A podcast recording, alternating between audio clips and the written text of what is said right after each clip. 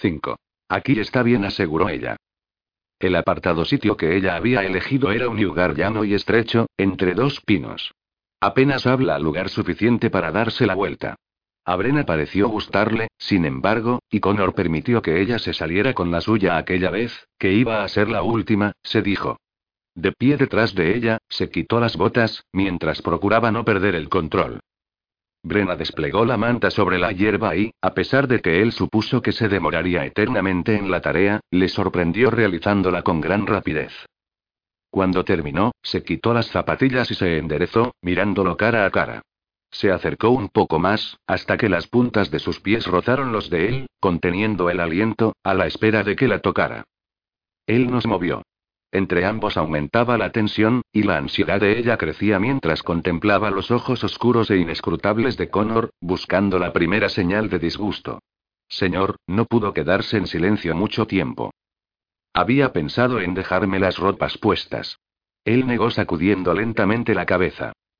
Pero después pensé que era mejor que me las quitara, se apresuró a decir en un susurro.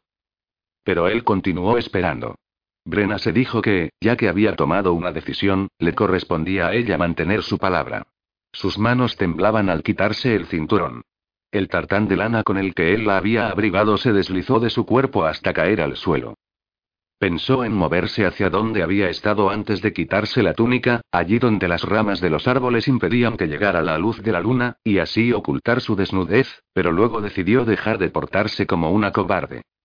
Debía decir a Connor que estaba desnuda debajo de su camisón. No, se dijo, ya lo descubriría él mismo, y muy pronto. Su corazón seguía latiendo locamente, pero la ansiedad había disminuido porque él no la atacaba, pensó. Supo que Connor no le haría daño adrede. No podía comprender por qué tenía esa sensación, pero así era, y sus manos dejaron de temblar un poco. Sintió que lo que le sucedía estaba exclusivamente en sus manos, y eso modificó toda la situación. Miró a Connor seriamente, mientras reunía coraje y se quitaba lentamente el camisón. En ningún momento apartó su mirada de la de él, siempre buscando una señal de descontento a causa de la terrible imperfección de su cuerpo. Tenía plena conciencia de sus defectos. Sus pechos eran demasiado grandes, las caderas demasiado estrechas y las piernas demasiado largas en relación al resto de su cuerpo. Sabía que él lo notaría, y si le veía fruncir el entrecejo por el disgusto, cerraría los ojos y se moriría de vergüenza. Connor se quedó contemplándola largamente. Su mirada se detuvo en los labios entreabiertos de la joven, sus pechos plenos, la estrechez de su cintura, los rubios rizos que cubrían su virginidad, sus largas piernas. Mientras lo hacía, hasta se olvidó de respirar. Dios santo, no había esperado tal belleza. Estaba absolutamente encandilado, porque no imaginaba que fuera posible que existiera una mujer semejante, y de no haber sido un hombre práctico como era, habría pensado que ella no era una inglesa, sino una diosa enviada por la providencia como recompensa por la venganza que había procurado realizar en el sagrado nombre de su padre. Ardía en deseos de tomarla en sus brazos y penetrarla profundamente.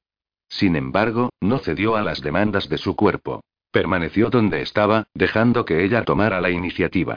Por alguna razón que no comprendía, a ella se le había metido entre ceja y ceja ser la que tomara las decisiones esa noche. Había llegado a esa sorprendente conclusión cuando había vacilado al responderle si debía quitarse la ropa o no, y ella había procedido de inmediato.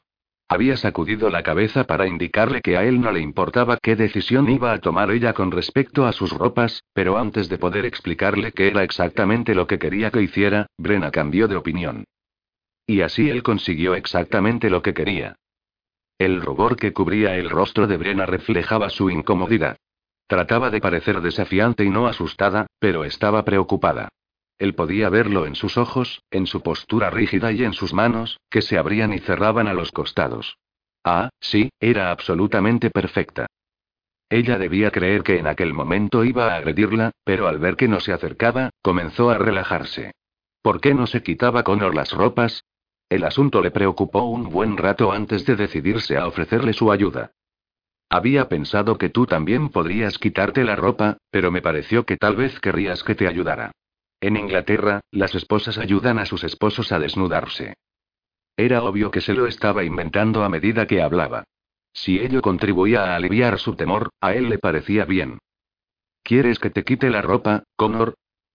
Él pensó en responderle, pero inmediatamente supuso que lo que había funcionado bien una vez, volvería a hacerlo, de manera que se limitó a asentir con la cabeza.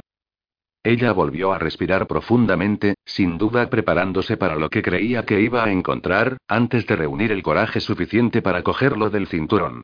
Las puntas de sus pies, ligeras como alas de mariposa, rozaron las de él, y cuando el nudo estuvo desatado y su tartán comenzó a caer al suelo, dio un rápido paso hacia atrás. Él no llevaba ropa interior. Brenna lo advirtió de inmediato que Dios la ayudara por haber sido tan tonta para mirar, y concentró toda su atención en la barbilla de Connor hasta volver a recuperar la calma. Solo había echado un vistazo más abajo de la cintura antes de apartar la mirada. Sin embargo, aquello bastaba para que sintiera deseos de volver corriendo a Inglaterra. Connor, ¿estás seguro de que esto funcionará? La evidente confusión de su voz le hizo gracia. Dios, era muy inocente. Y joven. Él la atrajo suavemente hacia sí y la estrechó contra su cuerpo. Apoyó su cabeza sobre la de ella. Sí prometió. Quedó un poco sorprendido al ver que podía hablar. El contacto con los tiernos pechos de Brena contra su torso ocupaba toda su atención, y por Dios que comenzaba a creer que la intolerable espera había valido la pena. Ya no podía esperar más. Ni su cuerpo ni su mente permitirían que no satisficiera sus urgencias. Connor había esperado volver a sorprenderse, y así fue, ya que cuando la convenció de que dejara de ocultar el rostro hundiéndolo en su cuello, y de que levantara la cabeza hacia él, ella dejó que la besara. Por supuesto, no sabía hacerlo. Mantenía los labios fuertemente apretados contra los de él, pero al sentir la suave presión que ejercía Connor, comenzó a relajarse. Entonces, él le dijo lo que quería que hiciera. Ella no discutió, solo le dirigió una mirada que indicaba claramente que, en su opinión, él estaba loco de remates y pretendía que ella hiciera algo semejante, pero él volvió a repetir su petición y finalmente Brena abrió la boca. Entonces pudo besarla como él había soñado desde que la viera por primera vez. Movió la lengua dentro de la suave calidez de la boca de la joven, para acariciarla y explorar.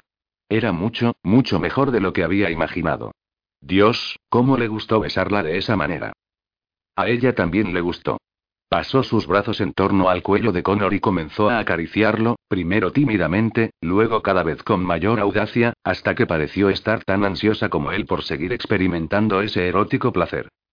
Finalmente, comenzó a gemir suavemente y a frotarse, impaciente, contra el cuerpo de él. Para Connor aquello fue la perdición.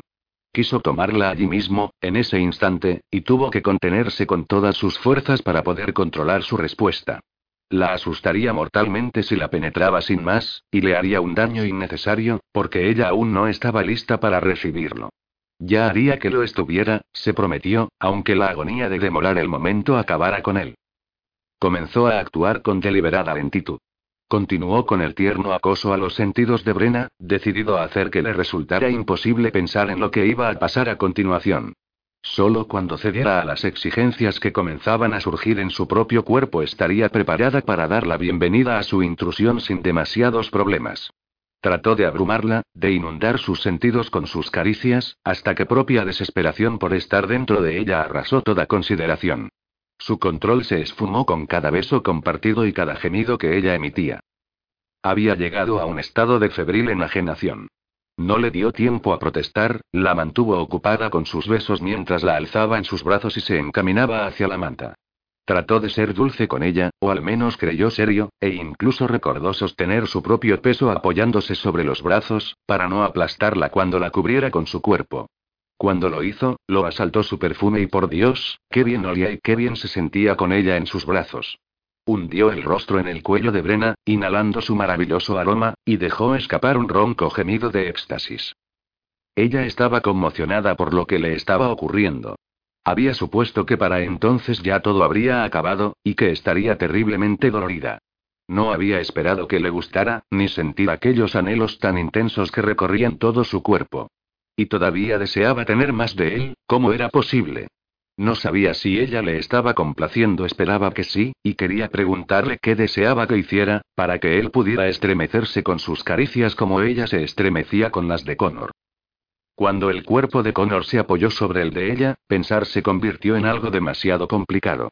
Él susurraba palabras ardientes y sensuales a su oído, y eso solo logró ahondar el profundo anhelo que la consumía. Las manos de él parecían estar en todas partes a la vez. Brena pensó que no debía permitir que tocara sus senos, a pesar de que se arqueó contra él, exigiendo más, y más, y más. Trató de detenerlo cuando puso las manos entre sus muslos, pero él no aceptó ningún rechazo. Era demasiado tarde para eso. Connor necesitaba saber si ella estaba dispuesta a acogerlo dentro de su cuerpo. Que Dios lo ayudara si no era así, y tan pronto sintió en su mano la húmeda abertura que tanto deseaba invadir, las urgencias de su propio cuerpo se hicieron cargo de la situación. Procuró que la penetración fuera lo más rápida posible. Se movió entre los muslos de Brena y empujó profundamente, con una poderosa embestida. Ella lanzó un grito de agonía, grito que resonó entre los pinos. Solo cuando quedó completamente hundido dentro de su estrechez hizo un esfuerzo para detenerse y así darle tiempo a superar el dolor. No pudo evitar un gruñido de viril satisfacción, o fue un grito. Estaba demasiado extasiado por ella, y no sabía exactamente lo que hacía. Solo era capaz de sentir y, santo Dios, esto debía de ser el cielo, tan perfecta era cada una de las sensaciones. Y nuevas. Por primera vez desde que había comenzado a llevar mujeres a su cama estaba totalmente consumido por la pasión. Connor finalmente se dio cuenta de que ella estaba llorando.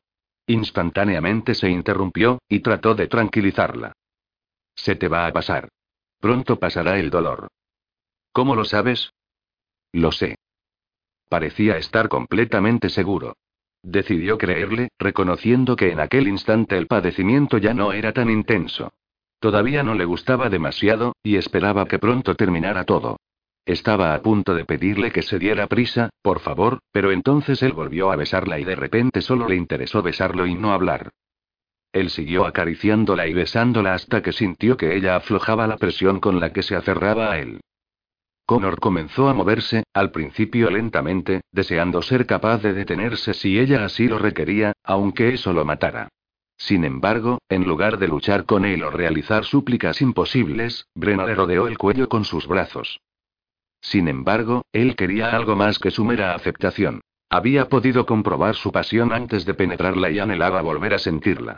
Entre beso y beso le susurró sensuales promesas y elogios, la mayoría de los cuales carecían completamente de sentido, pero ella pareció no darse cuenta, ni importarle. La paciencia de Connor fue gloriosamente recompensada cuando ella comenzó a moverse con él. Connor se irguió a medias, apoyándose en los brazos, y la miró a los ojos. Vio lágrimas en ellos, aunque también pasión, o se equivocaba. Dios, esperaba que no.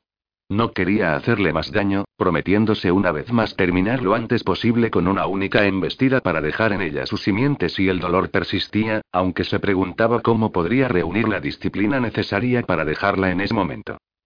¿Quieres que pare? preguntó Ronco por la excitación. Parecía enfadado. Brena lo miró a la cara y vio que tenía las mandíbulas apretadas. Gotas de sudor cubrían su frente. ¿Habría hecho algo mal? Apenas podía pensar en ese instante. El dolor dentro de ella era intenso, aunque sorprendentemente agradable. Se movió debajo de él, levantó un poco las rodillas para permitirle entrar más en ella, y sintió una especie de estallido que estaba mucho más allá de ser simplemente agradable. No pudo evitar moverse una vez más. Él dejó escapar un sordo gemido. Te has enfadado. Susurró Prena. Él negó con la cabeza antes de repetirle la pregunta. ¿Quieres que pare? No respondió ella. Él comenzó a retirarse con lentitud, sonriendo para sus adentros al notar que ella, instintivamente, apretaba las piernas en torno a él para mantenerlo en su interior, y luego empujó nuevamente hacia adelante, sin dejar de mirarla atentamente en busca de la primera señal de dolor. Brena cerró los ojos, lanzó un dulce gemido, y le ordenó volver a hacer lo mismo una vez más. Era todo el estímulo que necesitaba. Siguió moviéndose, cada vez con más ímpetu, adorando la forma en que ella se abrazaba a él y los sonidos de gozo que salían de su garganta. Todavía creía controlar la situación. Sabía exactamente qué le ocurriría a ella. Pronto le concedería todo, cuerpo, mente y corazón. El orgasmo la arrebataría y, cuando esto sucediera, él derramaría su simiente. Estaría plenamente cumplido, por supuesto. Y satisfecho. Como siempre lo había estado. Continuó con su ritmo hasta que ella comenzó a retorcerse entre sus brazos, arqueando enérgicamente las caderas para obligarlo a apresurarse, y entonces él se volvió más y más apremiante. Brenna le transmitió su enorme gozo clavándole las uñas en la espalda, y gritando de placer. Oh, Dios. No, muchacha. Connor. Ella no entendió lo que él decía porque las ardientes sensaciones que la inundaban eran demasiado maravillosas. Quiso decírselo, pero en lugar de ello gritó, pidiendo más y más. Su deseo aumentó el de él.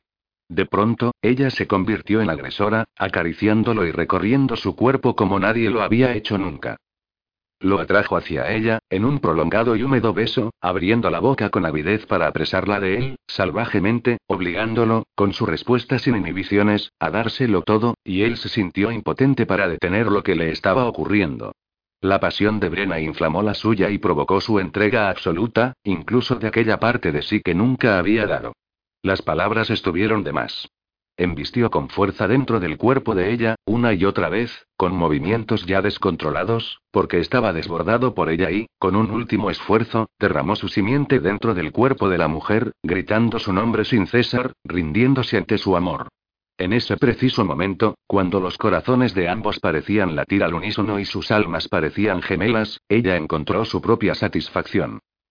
Se aferró a su marido como si la vida le fuera en ello, aterrada por lo que le ocurría, y entonces le oyó decir su nombre, sintió su repentina rigidez, y dejó de luchar contra su propia rendición. La atravesaron sucesivas oleadas de espasmos, mientras Connor seguía allí, abrazándola con fuerza, diciéndole que todo estaba bien y repitiendo su nombre. Su orgasmo pareció durar una eternidad, aunque en realidad terminó demasiado pronto. Sollozando quedamente, apoyada en el hombro de él, por lo maravillosa que había sido la experiencia, se sintió exhausta y muy orgullosa de sí misma. Fueron necesarios varios minutos y un prolongado suspiro para que dejara de temblar. Connor, advirtió, estaba respirando profunda y estremecidamente. La experiencia había sido mucho más exigente para él que para ella, pensó antes de darse cuenta de que ella también jadeaba. Él la sujetó entre sus brazos hasta que comenzó a relajarse y dejó caer ambas piernas a los costados. Luego, intentó apartarse de ella poniéndose de lado. Ella no le permitió separarse. Connor quería desprenderse de sus brazos, levantarse. Necesitaba estar solo un momento para descubrir qué acababa de ocurrirle, pero entonces notó las lágrimas de ella sobre la piel, y decidió aguardar un poco. Le había hecho daño. Ella era virgen, y resultaba inevitable que tuviera dificultades para recibirlo por primera vez, pero después de pasar lo peor, había continuado lastimándola. Demonios, había sido impetuoso. Tenía que haber mantenido el control, y de no haberse mostrado ella tan cálida y dispuesta, lo habría conseguido. ¿Qué era lo que esperaba Brena? Se había entregado a él en cuerpo y alma. Había estado perfecta. De pronto, Connor se dio cuenta de lo que estaba haciendo y tuvo que sacudir la cabeza para apartar esos pensamientos. ¿Qué le estaba pasando? Trataba de echarle a ella la culpa por haber olvidado su disciplina, y al mismo tiempo reclamaba que le fuera devuelto su corazón, cuando había entregado ambas cosas gozosamente. Realmente, necesitaba tiempo para recuperarse. Sin embargo, ella no parecía dispuesta a dejarlo ir, de manera que decidió esperar hasta el día siguiente para intentar comprenderlo todo. Quizá para entonces habría recobrado un poco su control. También ella había conseguido eso. No cabía sorprenderse de que se sintiera tan vulnerable y, aunque la sensación no era desagradable, no sabía cómo calificarla. Sus fuerzas le habían abandonado, y de pronto se sintió demasiado extenuado para pensar en nada importante. Aspiró el maravilloso aroma femenino, descubrió que se había mezclado con el suyo, y notó que, si no se esforzaba por dormirse enseguida, volvería a animarse y la lastimaría una vez más. Ella no quería dormir aún. Deseaba escuchar algún tierno comentario de él, para saber si le había complacido. Necesitaba su confirmación, y solo cuando oyó que su respiración se volvía profunda y regular se dio cuenta de que no la tendría. No quiso darse por vencida. El orgullo que había sentido apenas unos minutos antes se estaba esfumando con rapidez, pero ella, maldita sea, deseaba seguir disfrutando de la maravillosa sensación de lo que había ocurrido, no quería sufrir. No comprendía él que necesitaba la aprobación y el aliento que le dieran la confirmación que reclamaba. No, desde luego, no lo sabía. Aquel oso sin sentimientos ni siquiera sabía qué era eso del consuelo y el apoyo. Decidió darle una última oportunidad para redimirse, y lo llamó, dándole un golpecito en el hombro. Ya había decidido que, tan pronto como él abriera los ojos, le preguntaría directamente si había quedado tan complacido con ella como ella con él. Él le respondería que sí, naturalmente, y quedaría contenta. Connor no abrió los ojos pero se movió. Se volvió del otro lado, dándole la espalda. Brenna vio entonces las heridas que le había causado, y creyó que su corazón dejaba de latir en ese mismo instante. Los anchos hombros y la espalda de Connor estaban atravesados por brillantes marcas rojas. No había llegado a hacerle sangre con sus uñas, pero las marcas eran tan profundas que pasaría un tiempo antes de que desaparecieran. ¿Cómo podía haber hecho una cosa así? Se había portado como un animal salvaje, y no como una dama de buena cuna. No le sorprendía que Connor prefiriera ignorarla. Seguramente había quedado decepcionado. La verdad es que no lo culpaba. No sabía cómo podría volver a mirarlo a la cara. Por supuesto, tendría que hacerlo, si no se moría de vergüenza antes de que llegara la mañana. Lo primero es lo primero, se dijo. Iría al lago, se lavaría, eliminaría de su piel el olor de Connor y se vestiría. Se sintió mejor al estar ocupada. Trató de no hacer ningún ruido, aunque estaba totalmente segura de que podía pasar por encima de él y pisotearlo y aún así seguiría durmiendo. Apenas dio el primer paso, no pudo evitar una mueca de dolor. Se detuvo para echar una mirada a Connor, responsable de su malestar, y luego se agachó a recoger el tartán que él le había dado. Enseguida vio las manchas de sangre que salpicaban la tela.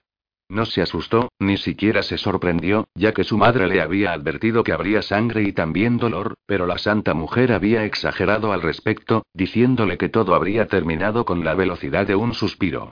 Brenna tuvo que admitir que ella misma tenía la culpa de sus molestias. Su madre también le había indicado que se quedara absolutamente inmóvil mientras durara la prueba, asegurándole que, si procedía así, no sería tan terrible, y Brenna no se había quedado inmóvil, ¿verdad? ¿Cuándo empezaría a hacer caso a sus mayores? Y sin embargo, no había sido horrible. Tuvo que admitir la verdad camino al lago. Siguió sintiendo molestias mientras lavaba cada centímetro de piel que él había tocado, es decir, un baño completo, y luego se vistió. Agradeció haber dejado sus ropas en la orilla, especialmente su ropa interior. Bostezando de cansancio, acomodó el tartán doblado sobre la hierba, con intención de devolverlo a la mañana siguiente, y luego se puso un camisón limpio, color marfil, largo hasta los tobillos, y encima su túnica azul oscuro. Soy tonta, murmuró, disgustada. Tomó su zapato derecho y sacó de él un medallón de madera que había escondido allí. Lo sostuvo en la mano, con el mismo cuidado con que habría sostenido la corona real. El redondo medallón era un regalo de su padre y, a pesar de que no habría interesado a un ladrón que era exactamente la razón por la cual su padre lo había hecho de madera, para ella tenía un valor sentimental que lo hacía único en el mundo. Su padre había hecho tallar medallones de madera para todos sus hijos, incluso los varones, y cada uno de ellos tenía grabado un motivo diferente. El de Brena representaba el sol. Todos los hermanos y hermanas reconocían los medallones de los demás, tal como su padre había insistido que hicieran, y cuando entregó a Brena el suyo, le dio las mismas instrucciones que había dado a sus hermanos. Si alguna vez se encontraba en problemas, solo tenía que enviar el medallón a alguno de sus hermanos y éste de inmediato acudiría en su auxilio. Todos debían lealtad a los demás, había explicado su padre, antes que a ninguna otra cosa, y en toda circunstancia, y el buen hombre quería asegurarse de que, cuando su esposa y él ya no estuvieran, sus hijos cuidarían unos de otros. Brenna reconocía, aunque solo ante ella misma, que tendía a perder las cosas, por lo que siempre ponía el medallón dentro del zapato derecho cuando se iba a dormir. No se atrevía a ser descuidada con el regalo de su padre. Mientras tenía en su mano el objeto que la vinculaba con su familia, sintió una punzada de dolor provocada por el deseo de volver a estar con ellos. De repente, sintió que le resultaba muy difícil soportar aquella situación, y comenzó a sollozar de soledad y pesar. Aunque lo intentó, no pudo contenerse. Se sentó sobre la hierba, entregándose a lo que le parecía inevitable después del día infernal que había tenido, y lloró contemplando su tesoro hasta que se quedó sin lágrimas. El precioso eslabón que la unía a su familia colgaba de una cinta de cuero. Se aseguró de que estuviera bien atado antes de deslizarlo por su cuello, y ocultarlo entre sus ropas. El medallón estaba ahora entre sus pechos, cerca de su corazón.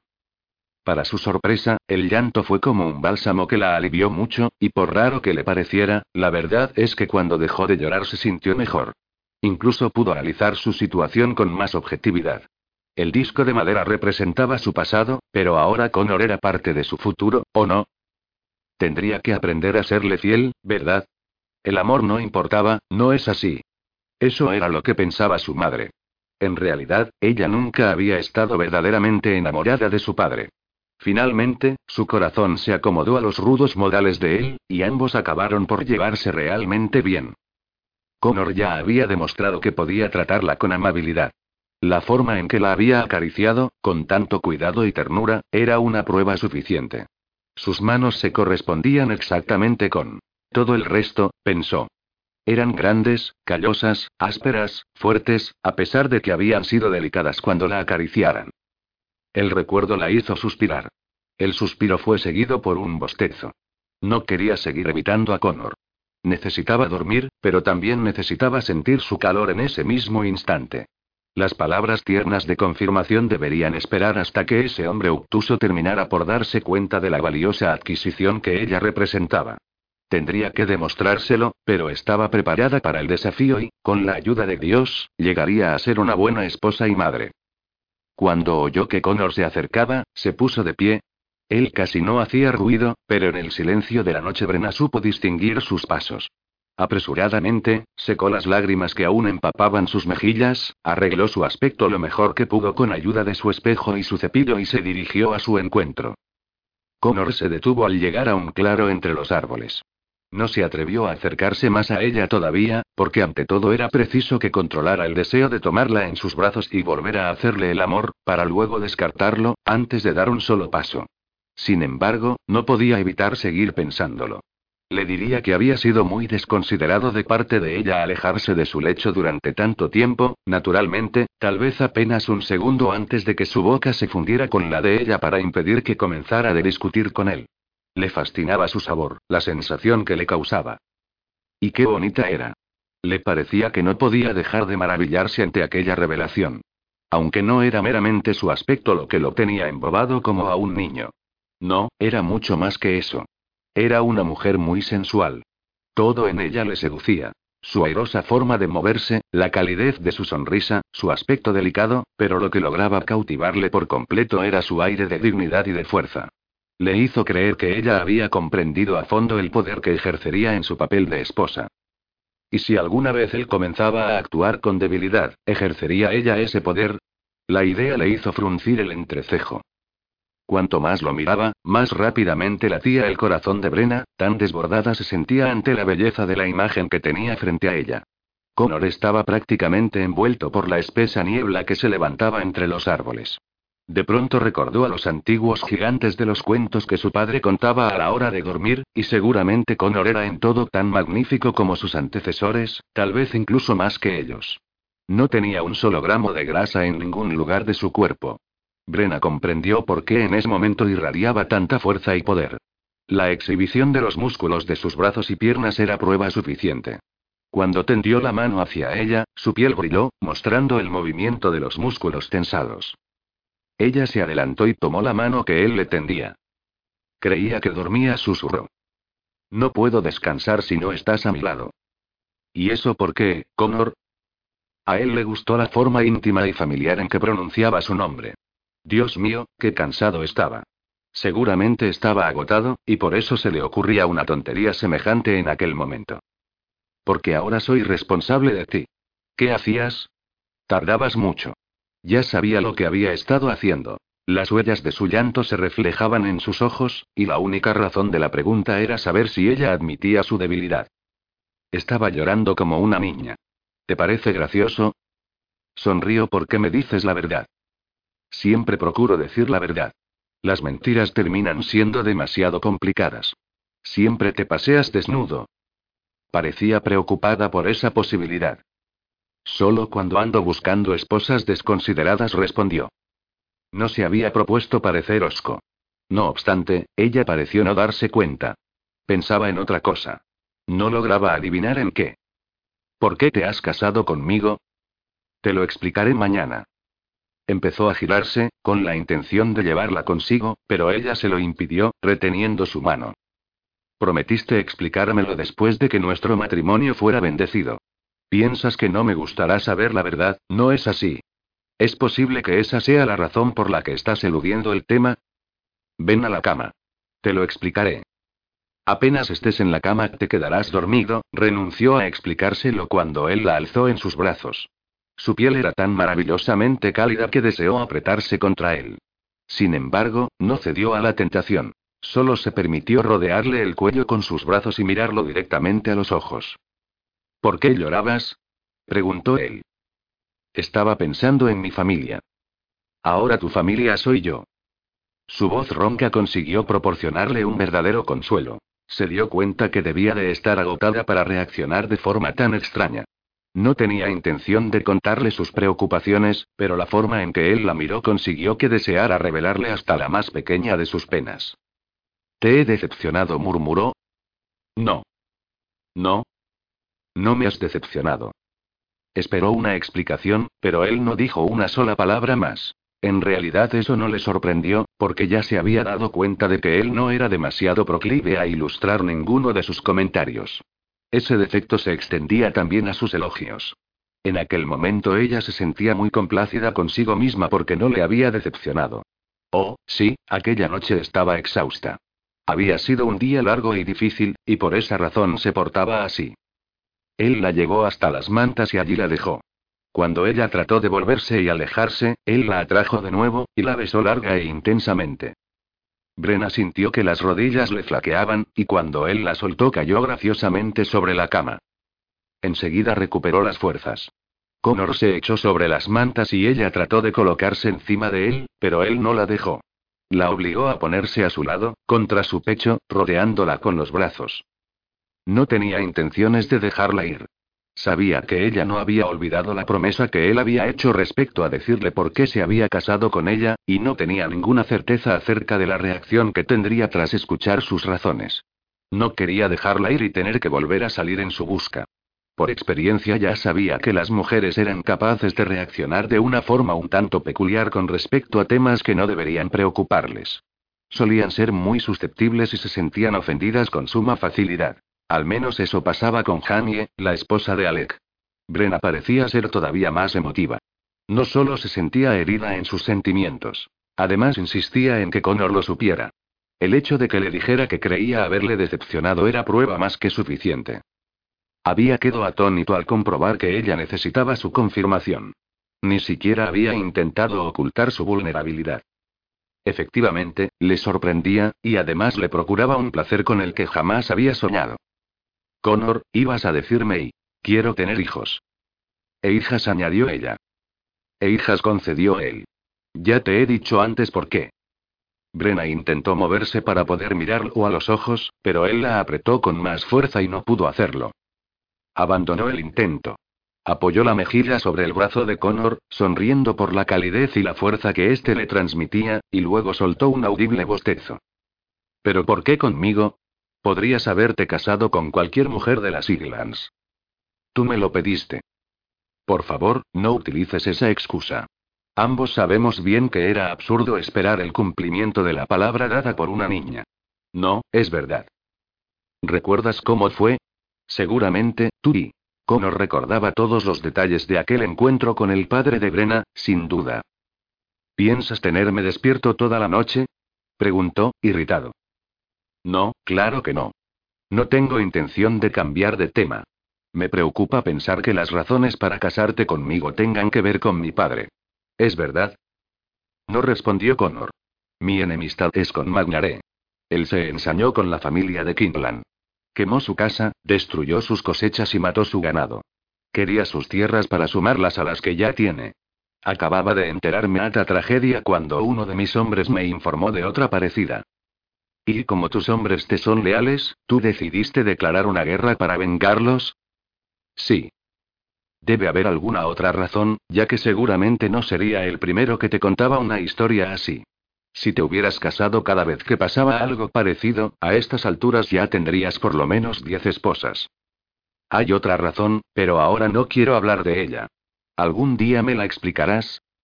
Sí. Muy bien, entonces. ¿Me explicarás qué tiene que ver nuestro matrimonio con esta guerra tuya? Es muy sencillo, Brena. Mañaré quiere tenerte. Y entonces me arrancaste de sus manos. Podías haberme matado. Era más sencillo. Yo no mato a mujeres. No tenía intención de ofenderte. Dices que no matas mujeres, pero no te parece mal usarlas, ¿verdad? Cuando no hay más remedio. ¿Por qué no seguiste luchando contra él, y nada más? ¿Acaso las pérdidas que sufriste fueron muy importantes? Cuando un nativo de las Islands lleva la venganza en el corazón, ninguna pérdida es importante. Sin embargo, tuve suerte. Hubo algunos heridos, pero no murió ninguno de los míos. Mi hermano me ordenó terminar con esa historia. Alec es un mediador en nuestra comarca. Tiene un poder que lo respalda y eso le permite obligar a los demás a hacer lo que él considera justo. Casarme contigo ha sido mi última ofensa. De acuerdo, si quieres pensarlo en esos términos. Bueno, ¿qué sería para ti una ofensa?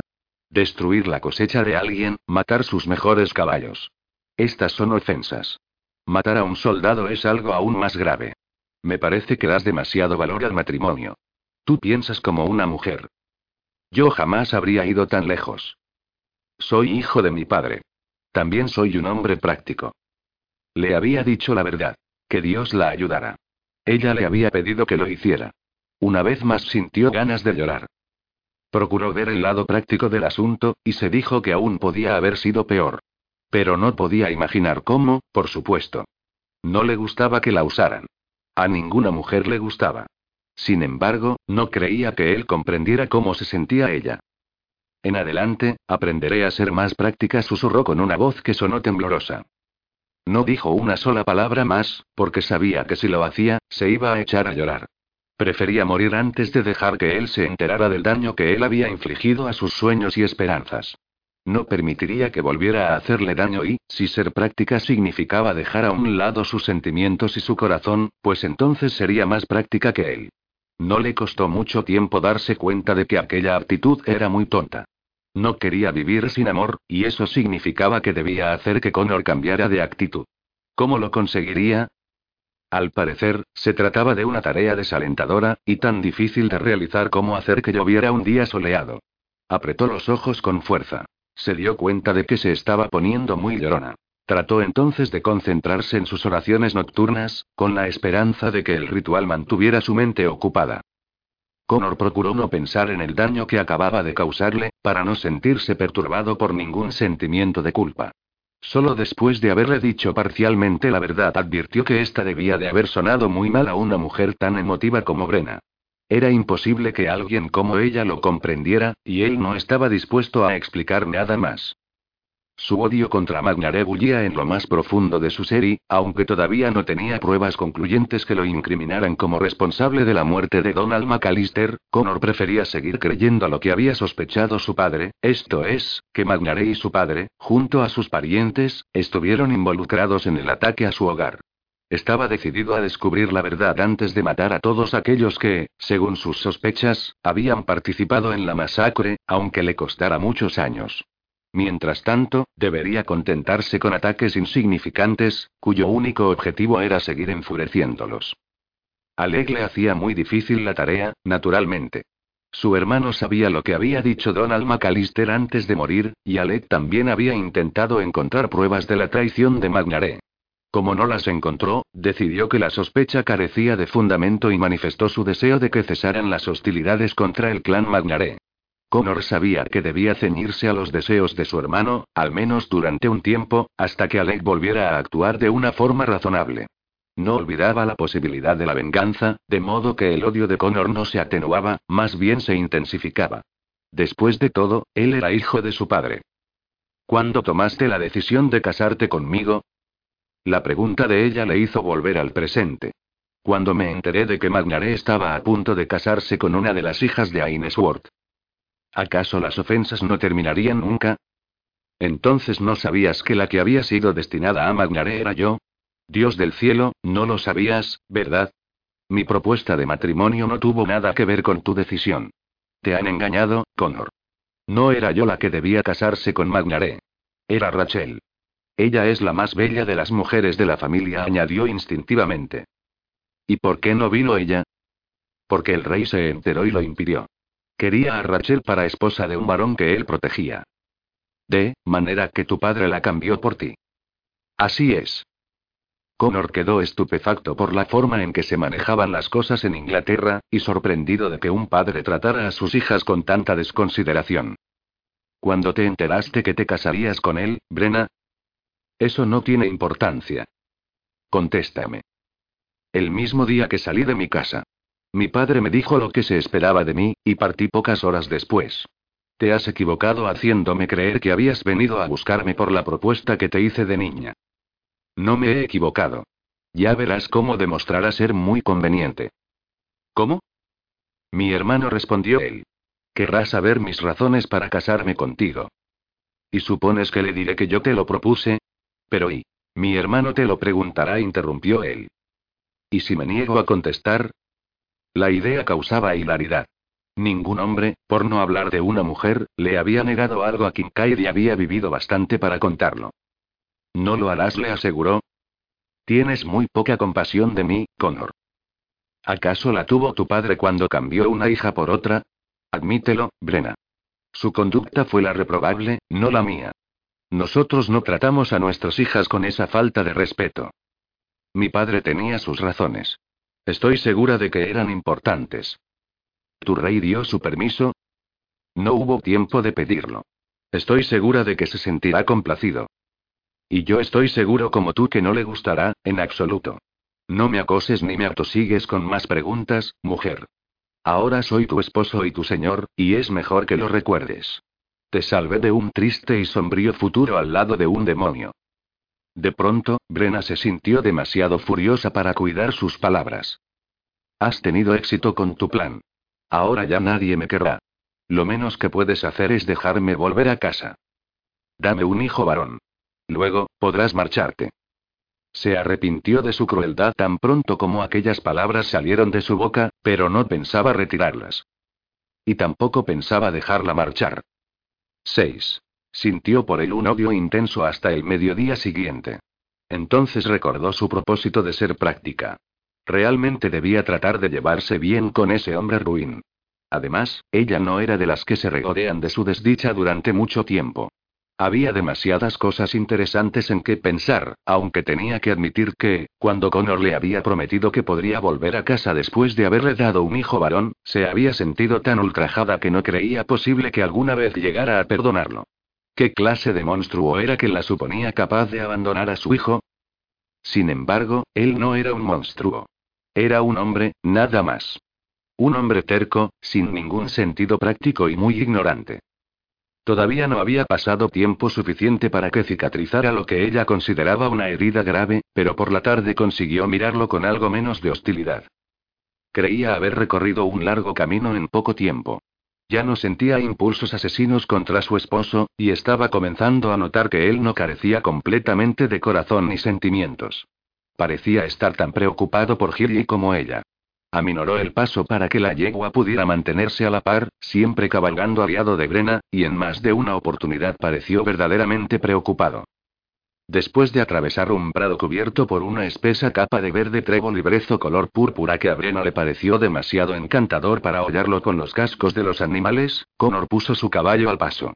Pocos minutos después, ordenó un alto, tan pronto alcanzaron la protección del bosque. Kinlan, ve con los demás y adelántate. Espéranos cerca de la cima.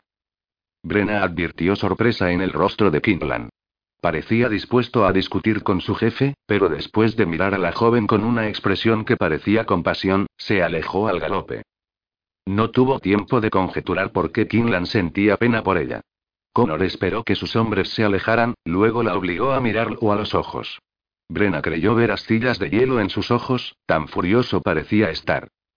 Deja de mirarme así ahora mismo. Ella tuvo que esperar a que la soltara para poder responder. No me he dado cuenta de que te miraba mal. ¿Por eso paramos? No contestó él. Quería preguntarte algo. ¿Sí? ¿Todavía te sientes dolorida? De inmediato Brena bajó la mirada, muerta de vergüenza. En un abrir y cerrar de ojos, su rostro quedó arrebolado por la turbación. Estoy esperando que me respondas. ¿Es necesario que hablemos de esto? Contesta, me volvió a ordenar, aunque en un tono mucho más amable. No, no estoy dolorida. Fue muy penoso. ¿Acaso he roto? Estoy bien, de veras. Por favor, no te preocupes por eso. Brena, ¿dejarás acaso de sentirte tímida ante mí? Espero fervientemente que sí. Connor sonrió a pesar de la irritación que sentía. El tono de ella era desesperado. Todavía no estaba del todo convencido de que ella dijera la verdad, no obstante, y por lo tanto se negó a dejar el tema. Si no estás dolorida, ¿por qué, entonces, no paras de moverte en la silla? A Brena le sorprendió que él lo hubiera advertido. Apenas si le había echado una mirada en todo el trayecto. No sabía que fueras tan observador. Me doy cuenta de todo. Los otros también, si no fuera así no estarían cabalgando a mi lado. Es una de las razones de que aún sigan con vida. ¿Te diste cuenta de que me destrozabas el corazón? Connor pareció exasperarse. Yo no hice tal cosa. Discutimos y griega. No discutimos. ¿Qué hacíamos, entonces? Tú preguntabas cosas. Yo te respondía. Realmente, él no entendía nada. La revelación la dejó estupefacta, pero gracias a esa afirmación vislumbró un destello de esperanza. Tal vez Connor no fuera cruel ni despiadado, después de todo. Quizás solo fuera ignorante. Sintió un dichoso alivio ante su descubrimiento. ¿Qué otra cosa has notado en mí? le preguntó. Había notado todos y cada uno de los detalles que tenían que ver con ella, deseó contestar él. La forma en que había contenido la respiración cuando llegaron a la pradera tapizada con un arco iris de colores, la sonrisa radiante que había mostrado a continuación, y el gesto de contrariedad que había puesto cuando él no le permitió detenerse para gozar de esa pradera porque eso haría que sus hombres se retrasaran. Noto tu entrecejo fruncido cada vez que me miras. Ella dejó escapar un suspiro. No me di cuenta que no te proponías destrozarme el corazón.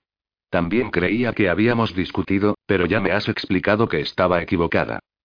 Él asintió. ¿Por qué te mueves tanto en la silla? preguntó. Él le obligaba a reconocer su vergüenza. Todavía hay una zona delicada, susurró. Me movía de un lado a otro para aliviar la incomodidad. Él la levantó, la sentó sobre sus rodillas y la rodeó con sus brazos. Apoyó la barbilla sobre la cabeza de ella. ¿Así está mejor? Sí, gracias. No podré tocarte esta noche, ¿verdad? Parecía algo desilusionado. A ella le costó creerlo, por supuesto. Luego pensó que él le estaba tomando el pelo y alzó sus ojos hacia él para ver si sonreía. Sin embargo, la expresión que había en su rostro no le decía nada. ¿Quieres volver a tocarme? Por supuesto. ¿Por qué te sorprende? Ya te dije que no me has decepcionado y también que quiero tener hijos lo antes posible. Brena se apartó ligeramente. Pero después de que nosotros, inmediatamente después, me has dicho que no estabas desilusionado, pero sé que tampoco te sentías feliz. ¿Por qué crees semejante cosa? Te volviste y me ignoraste. No finjas ahora que no fue así, solo para que me sienta mejor. Estoy dispuesta a mejorar. Ah, muchacha, si lo haces, me matarás. Brena notó que enrojecía. Entonces, ¿te sentiste feliz, después de... Él dejó escapar un largo suspiro. No podía entender por qué ella necesitaba que lo admitiera expresamente. Sí. ¿Por qué no me dijiste cómo te sentías? ¿Por qué iba a hacerlo? Era un completo ignorante en lo referente a los sentimientos femeninos, se dijo ella, para no enfadarse. Podrías haberme dedicado algún elogio. Connor le dirigió una mirada de sorpresa, que ella de inmediato reconoció. Era la misma mirada que había visto cuando ella le había dicho que necesitaba apoyo y consuelo. Yo no puedo adivinar lo que quieres. Debes decírmelo, Brena. Ella negó con la cabeza. Ya no necesito ningún elogio, así que puedes dejar de sorprenderte. Pero la verdad es que yo tampoco te había dicho ninguno. Ciertamente, yo no me sentí decepcionada. Lo sé. Ella pasó por alto el arrogante comentario. Creo que deberíamos empezar de nuevo. Movió la cabeza para poner énfasis antes de repetirlo. Sí, debemos hacerlo. En este mismo instante, comenzamos todo de nuevo. ¿De qué estaba hablando? ¿Comenzar de nuevo qué? Si no se sintiera tan contenta consigo misma y tan condenadamente feliz, con toda probabilidad le habría pedido que se explicara. Brenna advirtió de pronto que él se había mostrado muy considerado al buscar intimidad para hablar de su estado. Te estoy sumamente agradecida por aguardar a que estuviéramos solos para hablar de mi malestar, y me alegra que te preocupes por ello. No nos hemos detenido por eso. Pareció quedar tan decepcionada que él decidió suavizar la verdad. No era la única razón para detenernos, quiero decir. También quería hablarte de tu yegua. Gilly está agotada, ¿verdad? Sí reconoció él. Tendremos que dejarla. No podrá escalar la última cuesta, añadió, mientras ella negaba enfáticamente con la cabeza. Su esposa no terminaba de comprender que no era correcto discrepar con el marido. Esperaba que pronto lo entendiera. Puede desplomarse en cualquier momento. Brena sabía que él tenía razón. Aún así, deseaba que comprendiera que lo que le pedía era imposible. Mi hermano me regaló a Gilly hace varios años. Estoy muy encariñada con ella. Seguramente, entenderás que no puedo abandonarla.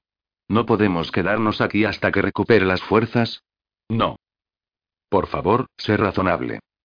Soy razonable. El pobre animal no puede recuperar lo que nunca tuvo. No la han criado para ser resistente. Pero si esperamos un poco, hasta que... Es muy peligroso quedarse aquí. ¿Pondrías la vida de tu yegua por encima de las de mis hombres? Brena dejó caer los hombros, vencida. Al parecer, no tenía ningún sentido seguir intentando que cambiara de opinión, especialmente después de oír una razón tan válida. Sé que tienes razón, susurró. Me sentiría terriblemente mal si les sucediera algo a tus soldados. He sido un poco egoísta, ahora me doy cuenta. ¿Dónde podríamos dejarla? Este lugar es tan bueno como cualquier otro. Ella se atrevió a negar con la cabeza. Connor quedó nuevamente desconcertado por su desafío. A su debido tiempo, Brenna aprendería a confiar en sus juicios. Ciertamente, había cambiado desde su primer encuentro. La verdad era que había dado un gran cambio. Cuando se conocieron, apenas pudo pronunciar una sola palabra coherente, sin duda a causa del temor que la embargaba. Ahora no parecía intimidada. Debía reconocer que el cambio no le desagradaba, ya que seguramente no le habría gustado estar casado con una mujer que temblara como una hoja cada vez que la miraba. Había esperado que Brenna fuera como las otras mujeres que había conocido, y ahora advertía que su presunción había sido completamente errónea. No se parecía en nada a las otras.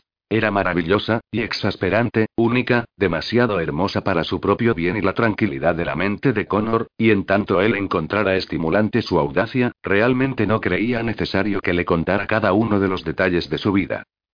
Discutir con él acerca de la yegua era solo un ejemplo. Desgraciadamente, ya había incontables casos como este. Gilly no puede sobrevivir por sus propios medios. Presta atención, Connor. Quiero que lo entiendas. Pareces algo aturdido, agregó. ¿He dicho algo que te moleste? Connor contó hasta diez antes de contestarle, esperando que con eso se calmara su creciente mal humor. Este todavía estaba presente en su voz cuando preguntó. ¿Acabas de decirme que preste atención? Ella se encogió de hombros con gesto delicado. Tal vez lo haya hecho, reconoció. ¿Acaso te he molestado? ¿Por eso aprietas las mandíbulas? Me disculparé, si me lo pides. Escucha con atención, ordenó él, con un tono peligrosamente suave en su voz. No vuelvas a decirle a tu esposo que preste atención. Antes de proseguir espero que ella mostrara algún indicio de haber entendido. No estoy molesto contigo, pero por Dios que estás poniendo a prueba mi paciencia. Como deseaba que él cambiara de opinión respecto a Gilly, creyó que no sería buena idea contradecirle en aquel momento. Su silencio la ponía muy nerviosa. Era un hombre muy testarudo, decidido a hacer las cosas a su manera y nada más. También era su esposo, sin embargo, de manera que debía tratar de llevarse bien con él. Si él quería creer que no estaba molesto con ella, adelante, no se lo impediría, aunque resultaba evidente que eso no era verdad. Un músculo de un lado de su cara latía espasmódicamente. Demonios, si eso no era señal de que estaba molesto, no sabía qué otra cosa podía ser. Llevarse bien con aquel hombre tan intratable le iba a costar la vida, pensó ella. A él le perdería el orgullo, a menos que aprendiera a dejar de ser tan arrogante. Gracias por explicármelo, dijo. Su voz no sonó demasiado sincera, pero no quedó ahogada, y eso ya era algo. Solo creía que tal vez desearas saber que Gilly está acostumbrada a ser atendida, y por eso no sabrá cómo procurarse la comida. Ahora él estaba completamente exasperado con ella. Estaban hablando de un animal, no de un niño, ¿no? Su esposa parecía no notar la diferencia. Estaba a punto de adoptar una postura mucho más firme cuando ella lo cogió desprevenido acariciando su mejilla. Sintió que había sido tocado por las alas de un ángel. Ella parecía un ángel, maldición, con esos encantadores ojos azules y la inocente expresión de su rostro. Pero sabía que la caricia tenía la intención de hacerle olvidar sus pensamientos. Tomó su mano para poder concentrarse. Su esposa se estaba conduciendo de manera ridícula, por supuesto, pero sabía que sería un error hacérselo saber. Solo lograría que ella redoblara sus esfuerzos para hacerle cambiar de opinión. Se requería diplomacia. Desdichadamente, él no tenía ninguna. Pronto estará bien, exclamó. No, no estará bien. Morirá. Deja ya de discutir conmigo, Brena replicó, permitiendo que aflorara su ira. Ella no pareció intimidarse. No estoy discutiendo. Solo trato de hacerte entender lo importante que es Gilly para mí. Es como uno más de la familia. Incluso lleva ese nombre en honor a mi hermano. Le debe de haber encantado, comentó él secamente. Ella pasó por alto el sarcasmo. No. A Gillian no le gustó mucho, pero finalmente se acostumbró. ¿No conoces a alguien bueno y afectuoso que pueda cuidarla? ¿Piensas que sería capaz de admitir que conozco a alguien bueno y afectuoso? Brena estaba resuelta a no perder los estribos, no importaba cuánto la provocara él. Finalmente, lo que estaba en juego era el bienestar de Gilly, y ella era responsable del animal. Conozco a alguien que podría cuidarla, ofreció Brena. No, no vamos a llevarla de vuelta a Inglaterra. La familia de Kinlan no vive muy lejos de aquí, y ya he reemplazado todo lo que perdieron. No te darás por vencida, ¿verdad? Si me dices que debo hacerlo, lo intentaré. Al menos volverás a pensar en tu decisión algo más antes de dar el asunto por terminado. Connor terminó por ceder. Soy un hombre razonable, así que pensaré en el asunto. Menos de un minuto después, admitió que al padre de Kinlan le gustaría tenerla. Brena estaba tan contenta de que él decidiera cooperar, que rodeó su cuello con sus brazos y lo besó. Tenía la intención de darle solo un rápido beso para mostrarle su agradecimiento, pero entre lo que se propuso hacer y lo que terminó haciendo había una enorme diferencia. De todas maneras, la culpa era exclusivamente de Connor, porque había sido él quien le había enseñado lo maravilloso que podía ser un beso. Brena pensó que lo único que hacía era seguir la iniciativa de él, y antes de que pudiera apartarse o respirar debidamente, la boca de Connor ya se apretaba contra la suya en un beso profundo y prolongado que inmediatamente la hizo temblar anhelando más. Él aumentó su exigencia, y ella se desinhibió aún más, hasta que su lengua se volvió tan ávida y salvaje como la de él en su reclamo de satisfacción. El sabor de Connor se mezcló con el suyo, y sintió que perdía el dominio de sí misma. Olvidó el mundo exterior. Bien podían haber estado rodeados por una banda de forajidos y no se habría dado cuenta ni le habría importado. Nada tenía importancia, salvo el hombre que tenía en los brazos. Afortunadamente, Connor no perdió la cordura. Bruscamente se echó hacia atrás, y la tomó de las manos para obligarla a que lo soltara. Sabía que ella no tenía ni idea de la conmoción que le había causado aquel beso. Decidió no volver a mirar su boca hasta recuperar por completo el control, pero no logró apartar la mirada. Pasó exactamente lo que sabía que pasaría, por supuesto, porque por segunda vez se encontró besando aquella boca y así evitando la tentación de hacer avances más íntimos, y cuando finalmente logró reunir las fuerzas necesarias para apartarse, estaba furioso consigo mismo. Haces que olvides dónde estamos, mujer. Creyendo que había disfrutado del tierno momento tanto como ella, Brena sonrió con deleite. La sonrisa hizo que él perdiera los estribos. En el nombre de Dios, ¿qué estabas haciendo? El brusco cambio le cortó la respiración. Estaba, que el Señor se apiadara de ella, ¿qué había hecho? Connor no estaba dispuesto a esperar demasiado para que ella recuperara el habla. Y bien. Insistió. Te mostraba mi agradecimiento. Si esta es la manera en que sueles mostrar tu gratitud, me pregunto cómo has conseguido llegar virgen a tu noche de bodas. Ella estaba perpleja. ¿Cómo osaba estropear un beso perfecto haciendo un comentario tan ruin acerca de su carácter? Se sulfuró. Realmente, es un milagro. Mi padre se pasaba el tiempo apartándome de los hombres, a los que yo solía atacar. Estaban completamente indefensos, por supuesto, y al igual que tú, jamás me devolvieron los besos. El comentario era jocoso, teniendo en cuenta lo tímida y aterrorizada que se había mostrado en su noche de bodas. Aunque seguía creyendo que debía aprender a ser más recatada delante de él, tuvo que reconocer que la audacia de la que hacía gala le seguía impresionando. No comprendía que no debía dar su opinión a menos que él se la pidiera. Debía ofrecerle su lealtad incondicional y confiar en todo lo que él dijera o hiciera, ¿o no? Diablos, la verdad es que no sabía qué era lo que ella debía hacer. Jamás había estado casado, y basaba sus convicciones en su capacidad de observación y en anteriores experiencias con las mujeres a las que se había llevado a la cama.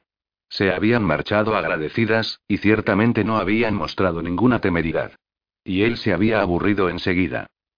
Brena era un cambio estimulante con respecto a lo que él estaba acostumbrado, sin duda, pero no tenía la menor idea de cómo conseguir que ella hiciera lo que debía. Connor no sabía por qué trató de provocarla de nuevo, aunque se le ocurrió que a lo mejor le apetecía oírle expresar otra de sus extravagantes opiniones. ¿Crees que me voy a contentar con esa respuesta tan estúpida? No, Connor. Simplemente, trataba de darte lo que querías. Me pareció que querías que me enfadara. Te he dado el gusto. Puedes agradecérmelo más tarde. En el rostro de Connor se dibujó una amplia sonrisa. De veras no comprendes por qué me he irritado, ¿verdad? A ella no le hacía ninguna gracia su hilaridad. No, no lo entiendo, pero tengo la sensación de que vas a explicármelo. No es correcto que me beses a menos que te dé permiso para hacerlo. Brena se irguió, disgustada. Pues entonces, de ahora en adelante no te besaré demasiado. Va, sí que lo harás. La conversación cesó bruscamente cuando él la obligó a apoyar la cara contra su pecho. ¿Puedes soltarme? pidió ella. Eres un grosero. Él hizo caso omiso a sus palabras, y la verdad es que no volvió a hablarle hasta el atardecer, cuando finalmente se detuvieron para pasar la noche. Esperaba que Brena se diera cuenta de que Gilly no estaba atada junto a los otros caballos. Seguramente armaría un buen escándalo, y tal vez incluso llorara, que Dios se apiadara de él, aunque ahora estaba decidido a impedírselo antes de que empezara. Ella no dijo una sola palabra, pero cuando vio la expresión de su rostro, casi deseó que le gritara. La tristeza que se reflejaba en sus ojos era terriblemente mortificante. Padeció la decepción de Brena a lo largo de toda la cena, porque estaba decidido a no explicarle sus acciones, pero una hora. Después cambió de opinión. Se dijo que por una vez haría una excepción, ya que ella estaba muy encariñada con la yegua. Diablos, si hasta había elevado al animal al rango de miembro de la familia. Esperó hasta que pudo encontrarla sola cerca del agua. Brena, no te he engañado, y querría que dejaras de mirarme como si lo hubiera hecho. No encontré el momento adecuado para enviar a alguien con Gilly a casa de la familia de Kingland. Comprendo. Su voz estaba completamente desprovista de emoción y su mirada clavada en el suelo. No, no comprendes, murmuró él. Mañaré y alguna gente de su clan nos vienen siguiendo, y aunque me habría encantado una buena pelea con ellos, no me atreví a concederme semejante placer porque tú te habrías visto involucrada en la lucha. No estaba dispuesto a exponerte a semejante peligro. Brena trató de interrumpirlo, pero Connor se lo impidió con un gesto de la mano. Sin embargo, continuó, apenas lleguemos a casa enviaré a uno de mis soldados a buscar a tu yegua y llevarla a casa del padre de Kingland. Gracias, Connor. En este momento nuestro enemigo está cerca. Bastante cerca respondió. No he oído nada. No están tan cerca para que puedas oírlos. Connor dio por terminada la conversación y se volvió para alejarse. Pero Brena no estaba dispuesta a dejarlo así. Connor. ¿Sí? Corrió hacia él y se detuvo en seco. Había pensado en darle un beso en la mejilla para demostrarle lo agradecida que estaba de que se hubiera molestado en explicarle las circunstancias, pero aún le dolía el recuerdo de la reacción de Connor frente a su demostración de afecto, de manera que decidió no volver a provocarlo. Gracias por confiar en mí. No te acostumbres demasiado. Por lo general, no doy explicaciones de lo que hago. Dudo que vuelva a hacerlo. Parecía decidido a estropear todos los momentos gratos con algún comentario desagradable. También tenía la descortés e indignante costumbre de alejarse cuando pretendía dar por terminada una conversación, obligándola a perseguirlo. ¿Ahora estamos a salvo? Sí. Él decidió no dar más detalles ni explicar por qué en ese momento estaban a salvo y no lo habían estado antes, y ella estaba ya cansada de intentar congraciarse con él, así que no intentó que le diera alguna información más. Fue hasta el arroyo y se lavó lo más rápidamente que pudo. En aquel lugar el agua estaba mucho más fría que en el lago donde se había bañado la noche anterior. Cuando se puso unos calcetines y ropa interior limpia, estaba casi congelada. No logró encontrar el baúl donde guardaba sus túnicas, pero por suerte todavía tenía dos en su bolsa de mano, arrugadas pero limpias. El frío aire nocturno le estaba arrebatando las pocas fuerzas que le quedaban. Extendió la túnica más corta sobre un arbusto, con la esperanza de que la humedad del aire alisara sus arrugas, y se sentó a cepillarse el cabello. Rezó apresuradamente sus oraciones, para terminar con ellas al tiempo que acababa de peinarse, y entonces apenas le quedaron fuerzas para calzarse y ponerse de pie.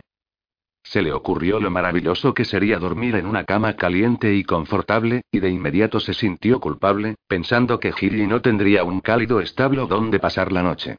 En ese momento, un sonido extraño atrajo su atención. Parecía llegar del otro lado del arroyo y se trataba de un murmullo casi imperceptible. Sin embargo, no logró ver nada fuera de lo normal.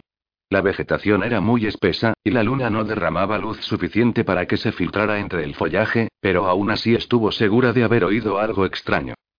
Se quedó inmóvil, cerró los ojos y esperó pacientemente varios minutos antes de volver a escuchar el ruido. En ese momento, ya resultó para ella claro como un grito, y muy parecido al familiar sonido de metales que entrechocaran. Hombres armados aproximándose, que Dios tuviera piedad de ellos. No eran amigos, lo sabía, porque ningún amigo se escondería furtivamente por la noche al modo. Claro que no. Llegarían saludando y dando voces. No tenía manera de saber cuántos eran, pero intuyó que había unos cuantos. Se propuso no dejarse dominar por el miedo. Habría querido salir corriendo lo más rápido posible para advertir a Connor del peligro que se avecinaba, pero en cambio comenzó a alejarse andando de puntillas, tratando de no hacer ruido. No había que olvidar que ella los había oído acercarse, y que cualquier ruido que hiciera podría descubrir su presencia. Señor, qué asustada estaba. Tan pronto alcanzó el pequeño claro entre la espesura, llamó a su marido con voz queda, hasta que vio que él estaba de pie junto a un grupo de árboles, enzarzado en una áspera discusión con Kinlan. Era evidente que deseaban estar solos, porque se habían apartado de los demás. Por sus posturas rígidas, podía afirmar que el tema que discutían era serio. A Connor no le gustaba lo que oía de labios de Kinlan, ya que sacudía negativamente la cabeza, en claro desacuerdo.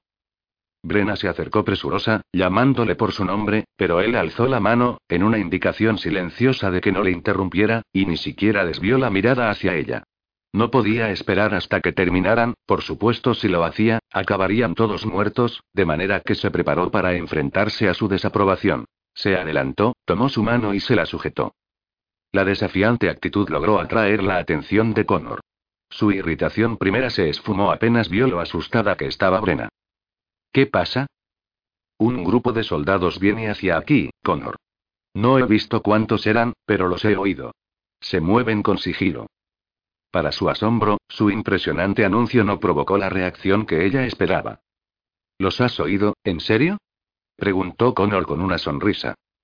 Aparentemente, él no había captado todavía la importancia de lo que ella acababa de decir. Sí, los he oído. No creo que sean amigos. No les habría preocupado hacer ruido si fueran amigos, ¿no crees? Debemos marcharnos cuanto antes. ¿Por qué sonríes? ¿No comprendes el peligro en que nos encontramos? Al ver que Connor ni movía, sospechó que seguía sin comprender. Hasta el momento no había pensado que fuera duro de entendederas, y lamentablemente su amigo parecía padecer del mismo mal. En realidad, era peor. Le costaba tanto comprender lo espantoso de la situación en que se encontraban que se estaba riendo. Brena sintió deseos de darle un puñetazo, pero logró controlarse retorciéndose las manos. Connor, estoy preocupada. No hay razón para ello.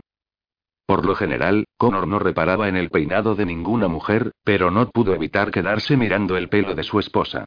No lograba imaginar qué se había propuesto hacer Brena. Por Dios que nunca había visto nada semejante. No obstante, se consideraba un hombre inteligente, y sabía que Brena era bastante susceptible, de modo que tuvo sumo cuidado de que su voz sonara amablemente curiosa en lugar de crítica al pedirle que le explicara qué se había hecho en la cabeza. ¿Qué demonios has hecho con tu pelo, mujer? ¿Te proponías hacerte nudos en toda la cabeza? Brena no pudo creer que él quisiera hablar de su aspecto en aquellos momentos. ¿Mi peinado?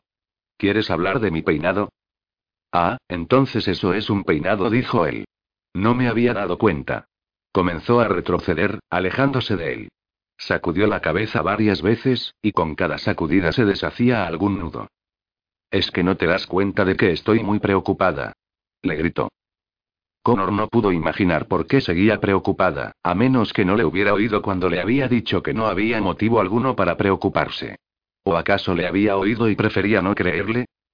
No la regañaría por más que le provocara. No, se limitaría a intentar que volviera a entrar en razón. Era una mujer inteligente. No le costaría mucho tiempo comprenderlo. A ver. Dime por qué estás tan preocupada. Brena estaba tan abrumada por su incomprensión que se había quedado sin palabras. Nadie podía ser tan obtuso, ni siquiera los jefes militares. Kinlan no pudo permanecer en silencio durante más tiempo. Tenía la sensación de que era mucho más avispado que su jefe en lo concerniente a las mujeres, de modo que se dispuso a dar su opinión antes de que su jefe metiera la pata e hiriera los delicados sentimientos de la dama. Creo que tu esposa sigue preocupada por los hombres que oyó hace un momento. Debe de haber creído que estábamos en peligro. Brena asintió enfáticamente con la cabeza, pero Connor negó tal posibilidad. No, mi esposa no osaría insultarme a esa forma, replicó, clavando la mirada en ella. Sabe que la protegeré de cualquier peligro. ¿No es así, Brena? No, no era así. ¿Cómo iba a saber si él era capaz de proteger a alguien?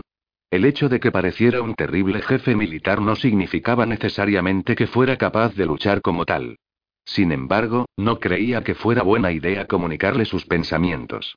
La forma en que la miraba le decía que sería mucho más sabio tener prudencia, y se encontró asintiendo con la cabeza para tranquilizarlo.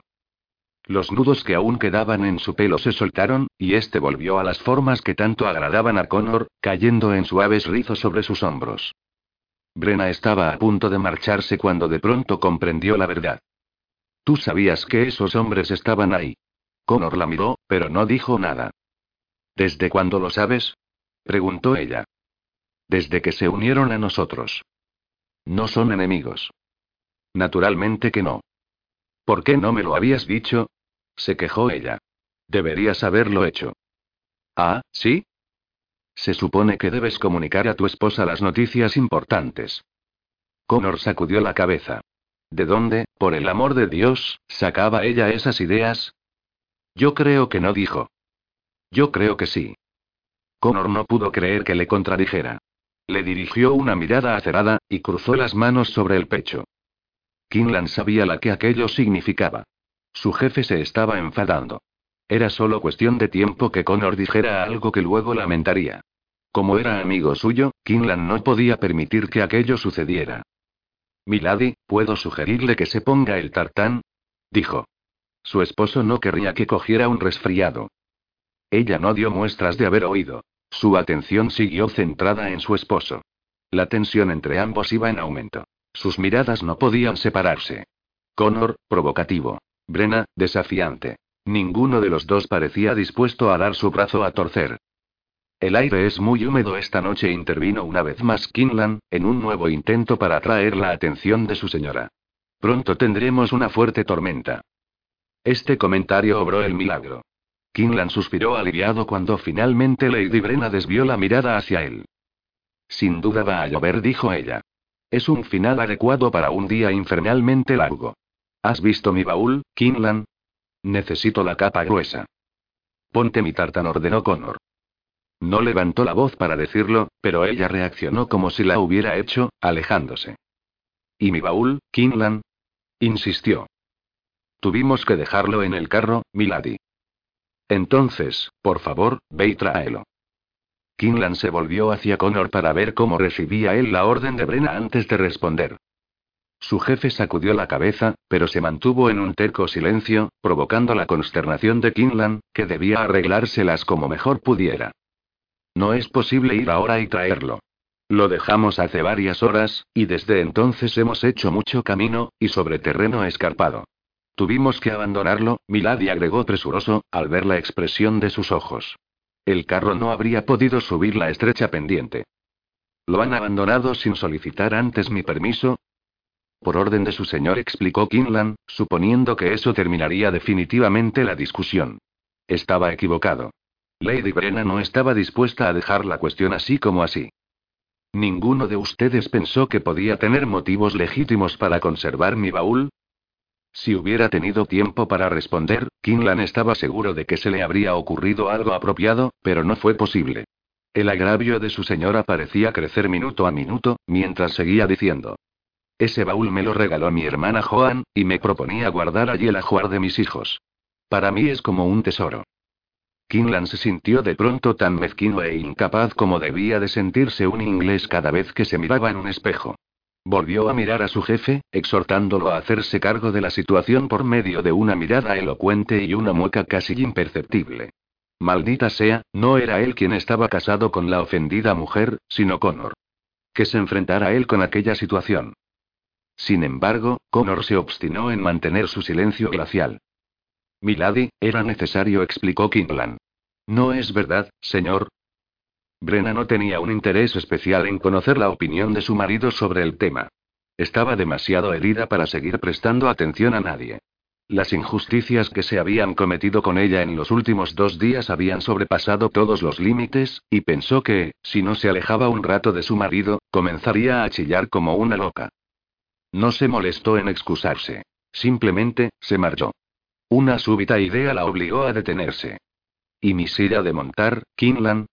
¿También habéis abandonado la montura que me había prestado mi querida hermana Rachel? ¿Acaso tenías otra silla, Brena? preguntó secamente Connor. Señor, qué desagradable le resultaba su tono condescendiente y perdonavidas. No, no tengo, contestó. Milady, no tuvimos más remedio que abandonar la silla de su hermana, farfulló Kinlan. También la valoraba mucho, susurró ella. Kinlan abatió los hombros. Ya imaginaba que ella contestaría eso. Y no puedo evitar preguntarme por qué no me han pedido permiso antes. Kinlan se propuso no decirle una palabra más. Contempló a su jefe, imitó su postura amenazante con los brazos cruzados sobre el pecho y se limitó a esperar.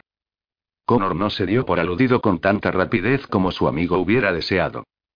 ¿No querrías contestar a tu esposa? preguntó Kinlan. Su tono ya era desesperado. Connor hizo ver a su amigo la exasperación que le dominaba antes de volverse hacia Brena. No sería jefe si pidiera permiso antes de tomar cada decisión, sobre todo las más insignificantes. Pero solo estás expresando tu curiosidad, ¿no es así? No te atreverías a cuestionar las órdenes de tu esposo frente a sus hombres. ¿Tengo razón? Sorprendentemente, Brena asintió. Sí, solo expresaba mi curiosidad. Y no, jamás te criticaría frente a tus hombres. ¿Tendrías la paciencia de resistir una sola pregunta más, esposo mío? ¿De qué se trata? ¿Cuándo se supone que me abandonarás a mí? El semblante de Connor se ensombreció en un abrir y cerrar de ojos. Dio un amenazador paso hacia adelante, y ordenó bruscamente a Brena que se acercara. Kinlan retrocedió, levantó la mirada al cielo y comenzó a rezar, suplicando la intervención divina. Su señora nunca había visto perder los estribos a Connor y, aunque Kinlan bien sabía que su jefe jamás le haría ningún daño físico a una mujer, podía llegar a causarle un gran dolor en el corazón. Sin embargo, no se ensañaría con ella, y por eso Kinlan no trató de intervenir. La carne ya estaba en el asador, y ella misma la había puesto, provocando deliberadamente a su esposo, haciendo preguntas improcedentes. Era ella quien debía soportar las consecuencias de sus actos, y alejándose unos pasos de ambos, Kinlan quería darle a entender que no iría en su auxilio. No podía hacerlo, a decir verdad. Connor no tenía ninguna intención de perder los estribos, porque sabía que su esposa estaba extenuada. Así lo indicaban sus profundas ojeras. El responsable de su estado era él, por supuesto, y creyó que lo único que podía hacer al respecto era obligarla a irse a la cama. Conseguir que se relajara lo suficiente para dormir sería un poco más difícil. Primero tendría que librarse de la tensión que la invadía, y quizá para eso sería útil una discusión. A él las buenas peleas siempre lo dejaban relajado y, aunque no sabía cómo podría reaccionar una mujer educada como Brena, le pareció que no tenía nada de malo permitir que se desahogara con él. Después de un buen descanso, volvería a mostrarse razonable, y entonces le pediría perdón. Estás actuando de una forma muy poco sensata, Brena. Yo creo que soy muy sensata. Ah, ¿sí? Explícame entonces por qué me haces semejante pregunta. ¿Acaso tus sacrosantos padres te abandonaron alguna vez? Esperaba una rotunda negativa, naturalmente. En lugar de eso, ella le dijo la verdad. De hecho, así fue. En cuanto lo dijo, se arrepintió. Ahora Connor tendría una opinión aún más pobre de sus queridos padres. Pero no me abandonaron adrede. Me olvidaron. Seguramente apreciarás la diferencia. ¿Esperas que crea que se olvidaron de ti? Ningún padre se olvidaría de sus hijos, ni siquiera en Inglaterra. Me parece que su esposa dice la verdad, intervino Kingland. ¿La olvidaron en casa, Milady? Ella negó con la cabeza. No. Lo dije sin pensar. ¿Entonces exagerabas? Preguntó Connor, creyendo que actuaba con mucha consideración hacia ella al no pedirle que reconociera que le había mentido. Estáis haciendo una montaña de este asunto. Ojalá no lo hubiera mencionado, porque ahora pensaréis mal de mi madre y de mi padre. No lo entendéis.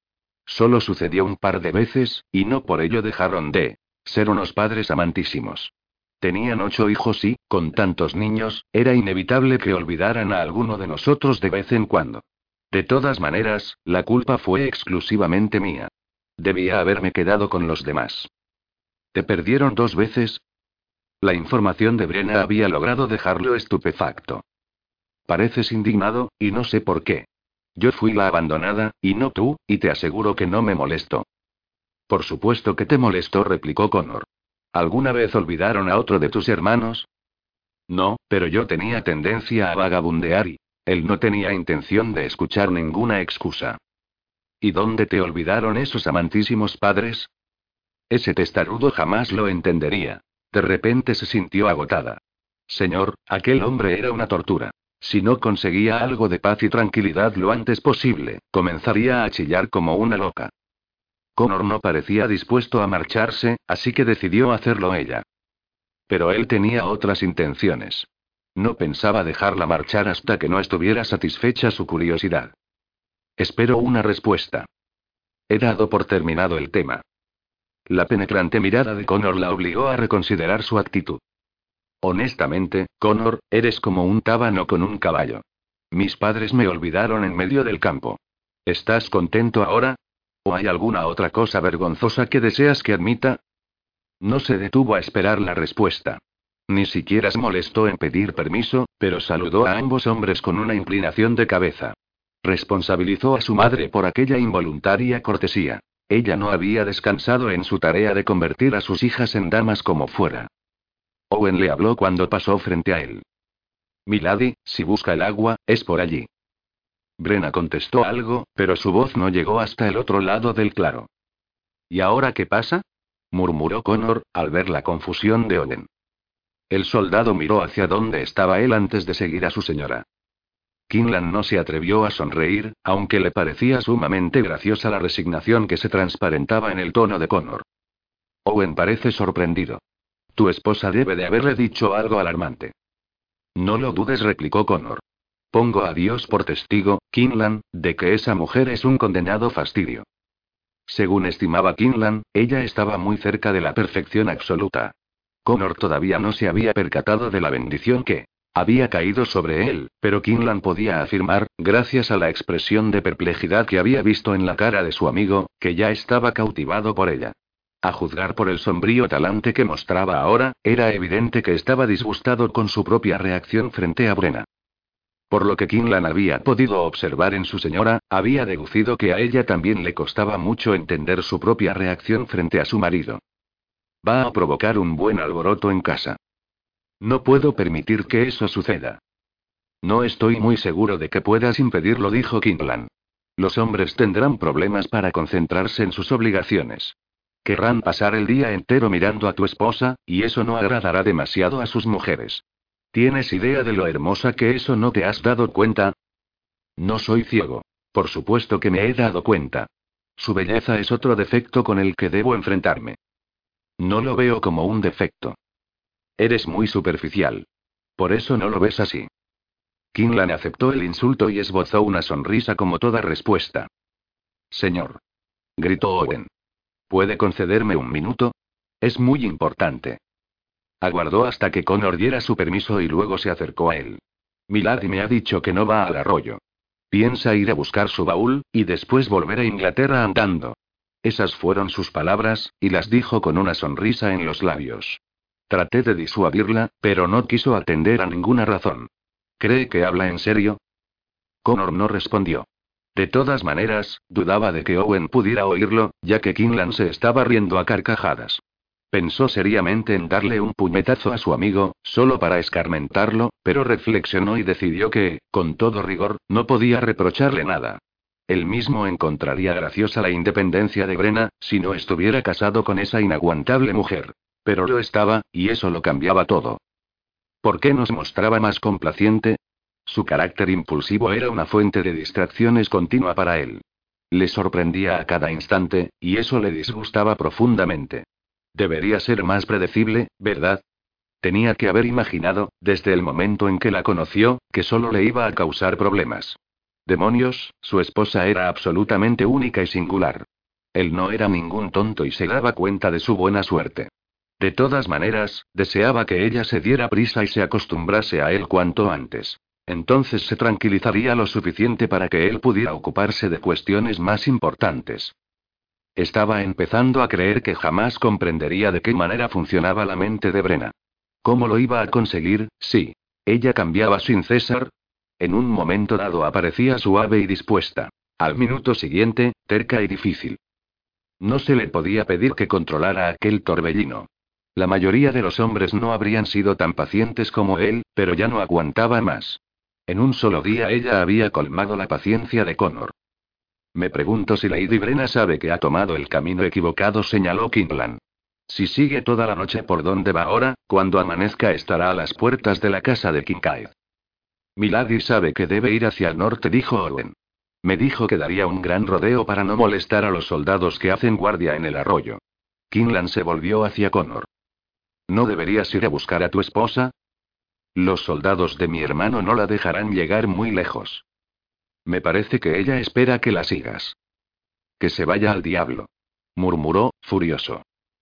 Pero de inmediato contravino su propia decisión, apartó bruscamente a los dos hombres y, dando grandes zancadas, salió en busca de su mujer. Tuvo que andar más de lo que pensaba. La encontró apoyada contra un árbol, bastante lejos del claro. Parecía derrotada. No le gustó verla así, sobre todo porque sabía que él era el responsable. Sin embargo, se sintió agradecido cuando vio que no lloraba. Ella levantó la mano, dando a entender que no continuara avanzando, pero él prefirió ignorarla y, en cuanto llegó hasta ella, la alzó en sus brazos. Esperaba que luchara con él. En cambio, le sorprendió rodeándole el cuello con los brazos y apoyando la cabeza sobre su hombro. Súbitamente, volvía a mostrarse complaciente. Mi hermano me dijo una vez que ninguna mujer en su sano juicio se casaría conmigo, y si realmente te proponías ir en busca de tu baúl, debería decir que, que no estoy en mi sano juicio. Aventuró ella. Si estoy loca, es por culpa tuya. Me has empujado hasta el precipicio, Connor. Connor sonrió, muy a su pesar. Su esposa le decía unas cosas terribles. ¿Te proponías continuar andando? No, necesitaba estar un rato sola. Tú lo sabías, ¿no es cierto? No, no lo sabía, pero procuró no desengañarla. Sí mintió. Sin embargo, en ningún momento he estado realmente sola. También sabías eso, ¿verdad? Así es. ¿Quiénes son los dos soldados que me siguen? Centinelas de mi hermano. Estás en las tierras de Alec, por si lo has olvidado. Ella no recordaba tal cosa. Bostezó y concentró su atención en una cuestión más acuciante. Parece que he perdido un zapato. No sé cómo ha sido. Él podía imaginarlo. Siempre iba dejando las cosas en cualquier sitio. Yo lo encontraré, prometió. Brena, ¿qué pasó en realidad hace un rato en el campamento? ¿Lo sabes? ¿Quieres decir si tenía alguna otra razón para sentirme molesta? ¿Eso era exactamente lo que él había preguntado, o no? Sí respondió. Brena comenzó a acariciarle la nuca mientras pensaba cómo conseguir que él entendiera. Connor creía que ella no sabía lo que hacía, pero descubrió que la caricia le resultaba muy agradable. Ahora comprendo que era lo que me molestaba. Entonces no lo sabía. Connor alzó sus ojos al cielo. Obtener de ella una respuesta concreta se estaba convirtiendo en una tarea agotadora. ¿Y? La apremió. Tanto el baúl como la silla de montar y la yegua eran regalos hechos por familiares míos. Estás tratando de apartarlos de mí, y no puedo permitírtelo. No estoy preparada para abandonarlos. ¿De qué te estoy apartando exactamente? De mi familia. Brenay. Ella lo interrumpió. Estás tratando de alejarlos de mí, ¿verdad? Y si permito que te salgas con la tuya, ¿qué me quedará? Yo. Brena quedó conmocionada por lo que acababa de oír. Aún así, siguió resistiéndose a aceptar la verdad. No lo quería a él, quería a su familia. Me tienes a mí, insistió él, en tono más duro. Levantó la mirada hacia él, y su infantil resolución de aferrarse a los viejos lazos familiares pareció perder importancia. La mirada que vio en los ojos de Connor la fascinó. Y había en ella tanta ternura y vulnerabilidad. Te tengo, Connor. Sí, muchacha, me tienes. Entonces ella sonrió, y todas sus dudas se disiparon. Era evidente que él había hablado desde lo más profundo de su corazón, o así lo creyó Brena y, como reacción, sintió que su propio corazón se llenaba de calor. Solo en una oportunidad había podido ver ese aspecto de la personalidad de Connor, y fue durante la noche de bodas, cuando la tomó entre sus brazos y le hizo el amor. En aquella ocasión el jefe militar se había desvanecido, y ella había abrazado al hombre. Y ahora él le estaba dando aquel mágico presente una vez más.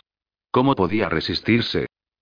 Mostró su aceptación asintiendo con la cabeza, con la mente en paz, porque finalmente había comprendido que lo que estaba haciendo era a la vez correcto y sagrado, santificado por la Iglesia y por el mismo Dios desde el instante en que el padre Sinclair les había declarado marido y mujer, y aunque se había jurado que pondría lo mejor de sí para adaptarse a las circunstancias, admitía ahora que, en realidad, no había aceptado totalmente aquel matrimonio. Había llegado el momento de dejar de preocuparse por su futuro y aferrarse al pasado, y apenas tomó aquella decisión, le sucedió algo maravilloso. Se entregó, completa y voluntariamente, a su marido. Ahora tú también me tienes a mí, Conor McAllister, porque he decidido que así sea. Y selló su promesa con un beso, a pesar de la orden específica que le había dado Connor de que jamás lo besara sin tener antes su permiso. Cuando terminó, hundió la cabeza bajo la barbilla de su esposo y cerró los ojos. Ya no volvería a sorprenderse por nada que ella dijera, pensó Connor. ¿Ella lo había decidido? Sí, esas habían sido sus palabras. Tú y yo vamos a empezar de nuevo, susurró Brena. Otra vez con lo mismo, pensó Connor. Todavía no entendía de qué estaba hablando ella, pero si lo que había hecho era pedir su consentimiento, se lo daría, solo para hacerla feliz. No debería importarle si ella era feliz o no. Sin embargo, le importaba. Se consoló pensando que, una vez que se adaptara a su nueva vida, ella dejaría de tener aquellas extravagantes ideas. Se apoyó contra un árbol y miró a su esposa. Parecía serena, lo que significaba que finalmente él podría tener algo de tranquilidad y de silencio para planear lo que iba a contarle a su hermano al día siguiente, y acaso no era eso lo único que importaba. Connor. ¿Sí? Cuidaré muy bien de ti. Quedó atónito al oír esa promesa. Aquello podía tomarse como un insulto, porque era tarea suya cuidar de ella, y no a la inversa. Sin embargo, su tono había sido tan sincero que se dio cuenta de que ella solo quería complacerle. Brena se quedó dormida antes de que él pudiera incorporarla. Se apretó aún más contra él hasta que sus suaves labios quedaron apoyados contra su cuello. Cerró aún más fuerte su abrazo, y Connor se dio cuenta de que le gustaba que ella tratara de acercarse a él todo lo posible. También le gustaba su manera de suspirar en sueños. Cuando Brenna no estaba en guardia y no intentaba discutir con él a cada momento, se convertía en un ser dulce y adorable. Estaba empezando a confiar en él, lo sabía, pues de otra manera no se habría quedado dormida en sus brazos, incluso sonriendo. Connor advirtió que esto último le gustaba por encima de todo. No tenía noción de cuánto tiempo llevaba en el bosque sosteniendo a su mujer, cuando el lejano rugir del trueno le obligó a volver su atención a cuestiones más terrenales. Recogió el zapato perdido y emprendió el regreso al campamento. Cuando llegó al sitio donde estaban sus hombres, se encontraba ya de mejor humor. Estos habían montado una tienda de tamaño suficiente para tres personas corpulentas y la habían cubierto con gruesas pieles que les había regalado gente amiga, mientras él buscaba a Brena.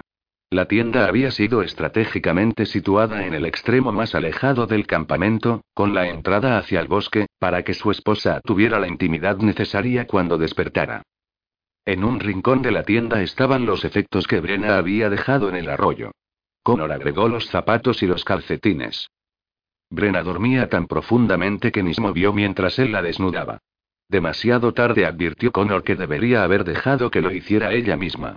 Apenas desató el lazo que sujetaba su corpiño, la tela cayó a los lados, descubriendo buena parte de sus grandes pechos. Le resultó imposible mostrarse indiferente ante ellos. En el momento mismo de despertar, aquella mañana, había vuelto a desearla. Ahora, el deseo le invadió. Luchó consigo mismo un buen rato. Sin embargo, en la mitad de la noche, mientras la tormenta retumbaba afuera, ella gimió en sueños, se volvió y se echó encima de él. Connor supo entonces que la guerra no había terminado. Ella no podía ser prudente ni aún dormida. Su mano fue hasta los muslos de ella, y cuando ya estaba separándolos con la idea de penetrarla sin más, se dio cuenta de que aquello no podía ser y se detuvo. La sacudió para despertarla, tratando de quitársela de encima antes de lastimarla. Brena se sentó a su lado, evidentemente desorientada y sorprendida por el ruido que hacía la lluvia sobre las pieles, y susurró su nombre. Todo va bien, Brena. Vuelve a dormirte, le dijo, con cierto enfado. Lo lamentó enseguida, porque, maldita sea, acababa de darse cuenta de que no tenía ninguna disciplina. Ella no ayudaba mucho, es cierto. Su camisa se había deslizado por uno de los hombros y, que Dios se apiadara de él, tuvo que apelar a toda su fuerza de voluntad para no arrancársela violentamente. Cada vez que un relámpago desgarraba el cielo, la luz que se filtraba por la abertura de la tienda marcaba el contorno de su bello cuerpo. Medio sentada como estaba, ella volvió a dormirse. Si no la hubiera estado mirando, no habría creído posible que alguien pudiera dormirse con tanta rapidez. Échate ordenó, dándole un suave empujón. Tenía que haber especificado más, pensó al momento, cuando ella volvió a echarse encima de él, golpeando su pecho con tanta fuerza que pensó que se había desmayado. Apártate. Su voz ronca la despertó. No susurró. No. No, gracias, corrigió. Tengo frío. ¿No deberías intentar hacer algo? Dios mío, incluso medio dormida seguía diciéndole lo que debía hacer. ¿Qué quieres que haga? Abrázame. Connor sintió su temblor e inmediatamente hizo lo que ella le pedía. ¿Te he despertado, Connor? No. ¿Tienes frío? No. Ella comenzó a acariciarle el pecho, esperando que la suave caricia lo calmara. Tal vez así le dijera por qué estaba tan quisquilloso. ¿Qué haces? Quiero tranquilizarte. Debía de estar burlándose de él. ¿Tranquilizarlo? Poco a poco iba consiguiendo que él perdiera completamente la cabeza, y él estaba casi seguro de que ella lo hacía a propósito. Deja de provocarme. ¿Qué pasa? Eres huraño como un oso. Él no intentó señalar lo ridículo de su comparación, y en cambio trató de hacerle comprender lo que le sucedía. Quiero volver a estar dentro de ti. ¿Entiendes ahora por qué demonios debes apartarte de encima mío? Ella no se movió. ¿Puedo opinar yo a ese respecto? Sí. ¿Quieres decir que si te dijera que no, respetarías mis deseos?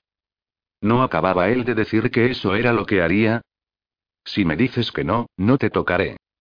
Ella empezó a tamborilear los dedos sobre su pecho. De inmediato Connor los cubrió con su mano, para obligarla a detenerse. Debes aprender a ser prudente, Brena. Ella no hizo caso a su recomendación. En Inglaterra, las esposas no pueden negarse al deseo de sus esposos. Me lo dijo mi madre. Algunos hombres piensan como yo. Estaba sorprendida. Súbitamente, sintió que él le había otorgado el maravilloso don del dominio de su propio cuerpo, y enseguida quiso más. Con respecto a otras cuestiones, ¿puedo entonces yo? No. ¿Por qué no? No puedes negarte a obedecer una orden dada por tu señor. Eso era exactamente lo que ella había hecho en más de una ocasión, y no había sufrido ninguna consecuencia desagradable por negarse a obedecer las órdenes de su señor, pero fue lo suficientemente inteligente para no recordárselo. Sin embargo, no pudo evitar intentar corregir el defectuoso razonamiento de Connor. No me he casado con un señor. Me he casado con un hombre. Es lo mismo. No, no era lo mismo, en absoluto. Bueno, ya sabía qué se esperaba de ella cuando estaban con otra gente, pero cuando se encontraban a solas, él era simplemente su marido. No creyó que fuera una buena idea seguir cuestionando sus convicciones en aquel momento, y decidió esperar hasta que él se encontrara de mejor humor. Si te dijera que sí, que me gustaría que volvieras a tocarme, todo terminaría de la misma manera. ¿Te apartarías de mí sin decirle una palabra? Por supuesto, replicó él. Entonces ni hablar. Él quedó aturdido por su negativa, sin atinar a descubrir por qué razón su elogio le había sentado tan mal. Ella se apartó de él, cerró los ojos y rezó una plegaria, rogando paciencia. Connor se puso encima de ella, cuidando de sostener su peso sobre sus brazos, luego la miró fijamente. Te dije que no estaba decepcionado. Sin embargo, estabas enfadado, ¿no es verdad? Sí, se había enfadado, aunque no con ella. Su furia se había dirigido contra sí mismo y, bien pensado, era un enfado útil, ya que lo protegía contra su propia vulnerabilidad. Ella había osado tocar su corazón, y por Dios que aún no sabía cómo le había permitido que lo hiciera. Maldita sea, ella ni siquiera le gustaba. Connor no perdió el tiempo reconociendo su propia mentira. Dejó escapar un gruñido de frustración. Entonces, decidió que, en vista de que ya no era posible deshacer lo que estaba hecho, en tanto fuera él quien estuviera al mando de la situación en el futuro, se daría por satisfecho. ¿Piensas contestarme alguna vez? Connor se recostó, comenzó a acariciarle el lóbulo de la oreja y se sintió arrogantemente complacido por la respuesta de Brenna a esa caricia. No recuerdo la pregunta, dijo. Brenna no podía creer que él tratara sus preocupaciones con tanta ligereza. Repitió la pregunta, agregando un suave codazo para atraer su atención. No estaba enfadado contigo. Estaba claro que ella no le creía. Sin duda su esposa necesitaba más elogios por su forma de actuar, supuso. No estaba seguro de lo que debía decir para hacerla feliz. Él había quedado satisfecho. Y muy complacido, tuvo que admitir. Con toda seguridad, ella tenía que haberse dado cuenta de que él no se habría apartado nunca hasta que ambos alcanzaran satisfacción. No obstante, no estaba acostumbrado a explicar nada a nadie, y quizá fuera esa la razón de que no supiera hacerlo, razonó. Sin embargo, era necesario que dijera algo en aquel momento, de manera que intentó resumir sus sensaciones en una sola palabra que la convenciera totalmente que había demostrado ser satisfactoria. Agotado. ¿Cómo dices? Que quedé agotado. Como estaban muy juntos, él había sido considerado y había hablado en voz baja. Su esposa no tuvo tanta consideración. Gritó su desagrado en la oreja de Connor. Eres el hombre más testarudo, insensible y bárbaro. Él le tapó la boca con la mano antes de que pudiera terminar su diatriba. Brenna habría podido soltar cien epítetos más si él hubiera guardado silencio. Pero de pronto Connor interrumpió su concentración haciendo la más sorprendente de las preguntas y ella se vio obligada a pensar una respuesta que humillara su orgullo al menos durante un mes. ¿Quieres que te haga el amor otra vez? preguntó Connor, quitándole la mano de la boca. Cuando el infierno se congele. Brenna no gritaba ya, pero su tono era aún muy alto, de modo que podía llegar a los oídos de sus hombres. No vuelvas a gritarme. ¿Comprendido? Sí respondió ella. Mi oído ya no volverá a ser el mismo. Lo siento. Lo que dijiste me sorprendió tanto que yo, agotado, Connor. ¿Es así como pretendes darme confianza? Era un cumplido. Es evidente que he quedado satisfecho contigo, de otro modo no habría quedado agotado. Soy hombre de pocas palabras, Brena. Ya me he dado cuenta. Él se concentró en el gratificante placer de besarla. No suelo sentirme insegura, susurró ella. Pero para mí era la primera vez. Ya lo he notado. Él la besó a lo largo del cuello. ¿Por qué haces eso? Me gusta tu sabor. Brenna se movió, para permitirle acceder a su hombro. ¿Qué sabor tengo? A miel. Connor pudo oír el suspiro de Brenna en la oscuridad. Habría sido fácil para él tomarla por sorpresa, pero jamás haría una cosa tan poco honorable. Brenna debía darle su permiso, y si no lo hacía pronto, tendría que apartarse de ella mientras aún pudiera controlarse un poco. ¿Sabes en qué pienso? No, pero vas a decírmelo, ¿no? No quiero que tú y bueno, no importa. Quiero decir que y no pudo continuar, porque Connor había llegado hasta el valle entre sus pechos, distrayéndola por completo. Eres suave por todas partes. Haces que arda en deseos de poseerte. Ella pensó que sus palabras eran maravillosamente románticas. Para ser un hombre de pocas palabras, se las arreglaban muy bien para expresar lo que ella ansiaba escuchar. ¿Hay algo en mí que no te agrade? preguntó. Bueno, sí susurró él. Hablas demasiado. Me haces perder la cabeza con tus floridas palabras, esposo mío. Hazme el amor, ahora. Te haré daño. Sin embargo, no parecía estar demasiado preocupado por su malestar, ya que le había bajado la camisa hasta las caderas. Se detuvo un instante para besar sus rodillas antes de terminar de desnudarla. Las manos de Connor parecían estar en todas partes a la vez. Acariciaba sus piernas, sus muslos, sus caderas, sus pechos. Eran caricias enloquecedoras, que hicieron que anhelara más. Quiso acariciarlo con la misma consideración que él tenía con ella, y estaba a punto de pedirle que la soltara cuando se le quedó la mente en blanco al inclinarse él y besarle los senos. La lengua de Connor se detuvo en un pezón, y Brena sintió que podía morir con aquel exquisito tormento, y entonces él comenzó a succionar. Brena apretó muy fuerte los ojos y de sus labios salió un sonido parecido a un gemido. Su vientre era igualmente sensible a las caricias. Connor no se detuvo con sus enloquecedores besos. Ella no imaginaba qué sucedería después, hasta que lo sintió en el pubis. Apretó los muslos intentando evitar que llegara más lejos. Él lo separó a la fuerza e hizo lo que quería hacer, entonces ella se sintió transportada por el torbellino de éxtasis que provocaba esa lengua mientras la exploraba. Ya no era capaz de mostrar sorpresa alguna. Connor le hizo el amor de maneras que nunca, nunca había imaginado. Brenna no podía parar de arquearse contra él. Levantó las rodillas y gritó al sentir la tensión que crecía en ella. Connor no pudo esperar más para penetrarla.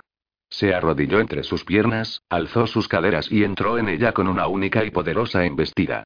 Tenía la intención de ser tierno con ella, pero, maldita sea, el dominio de sí mismo lo había abandonado una vez más y ya no le fue posible recuperarlo.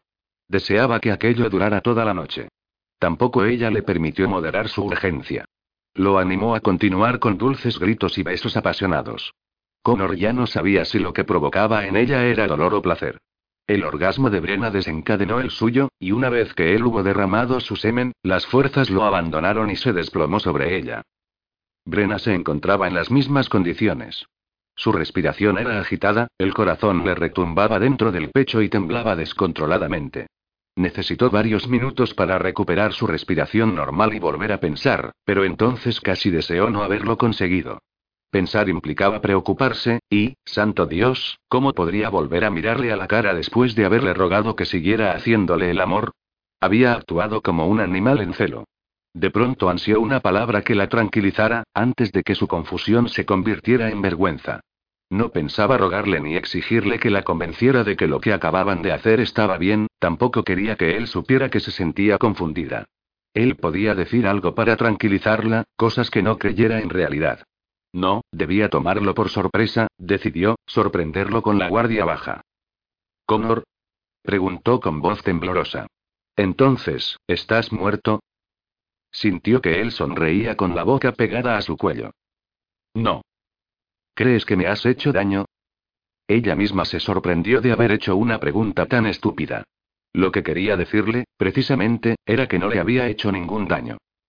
Él pensó que ella aún no se había recuperado del reciente momento de amor. Su orgullo se sintió plenamente satisfecho, naturalmente. Después de todo, él era el responsable de su estado. El calor del cuerpo de Connor le estaba causando somnolencia. No quería quedarse dormida antes de calmar su desconcierto. Solo iba a cerrar brevemente los ojos para poder concentrarse. ¿Sabes qué es lo que acaba de ocurrir? preguntó él. Ella sonrió, sabiendo que con toda seguridad él le iba a ofrecer la tranquilidad que necesitaba. Tenía que haber imaginado lo que le esperaba. El infierno acaba de congelarse.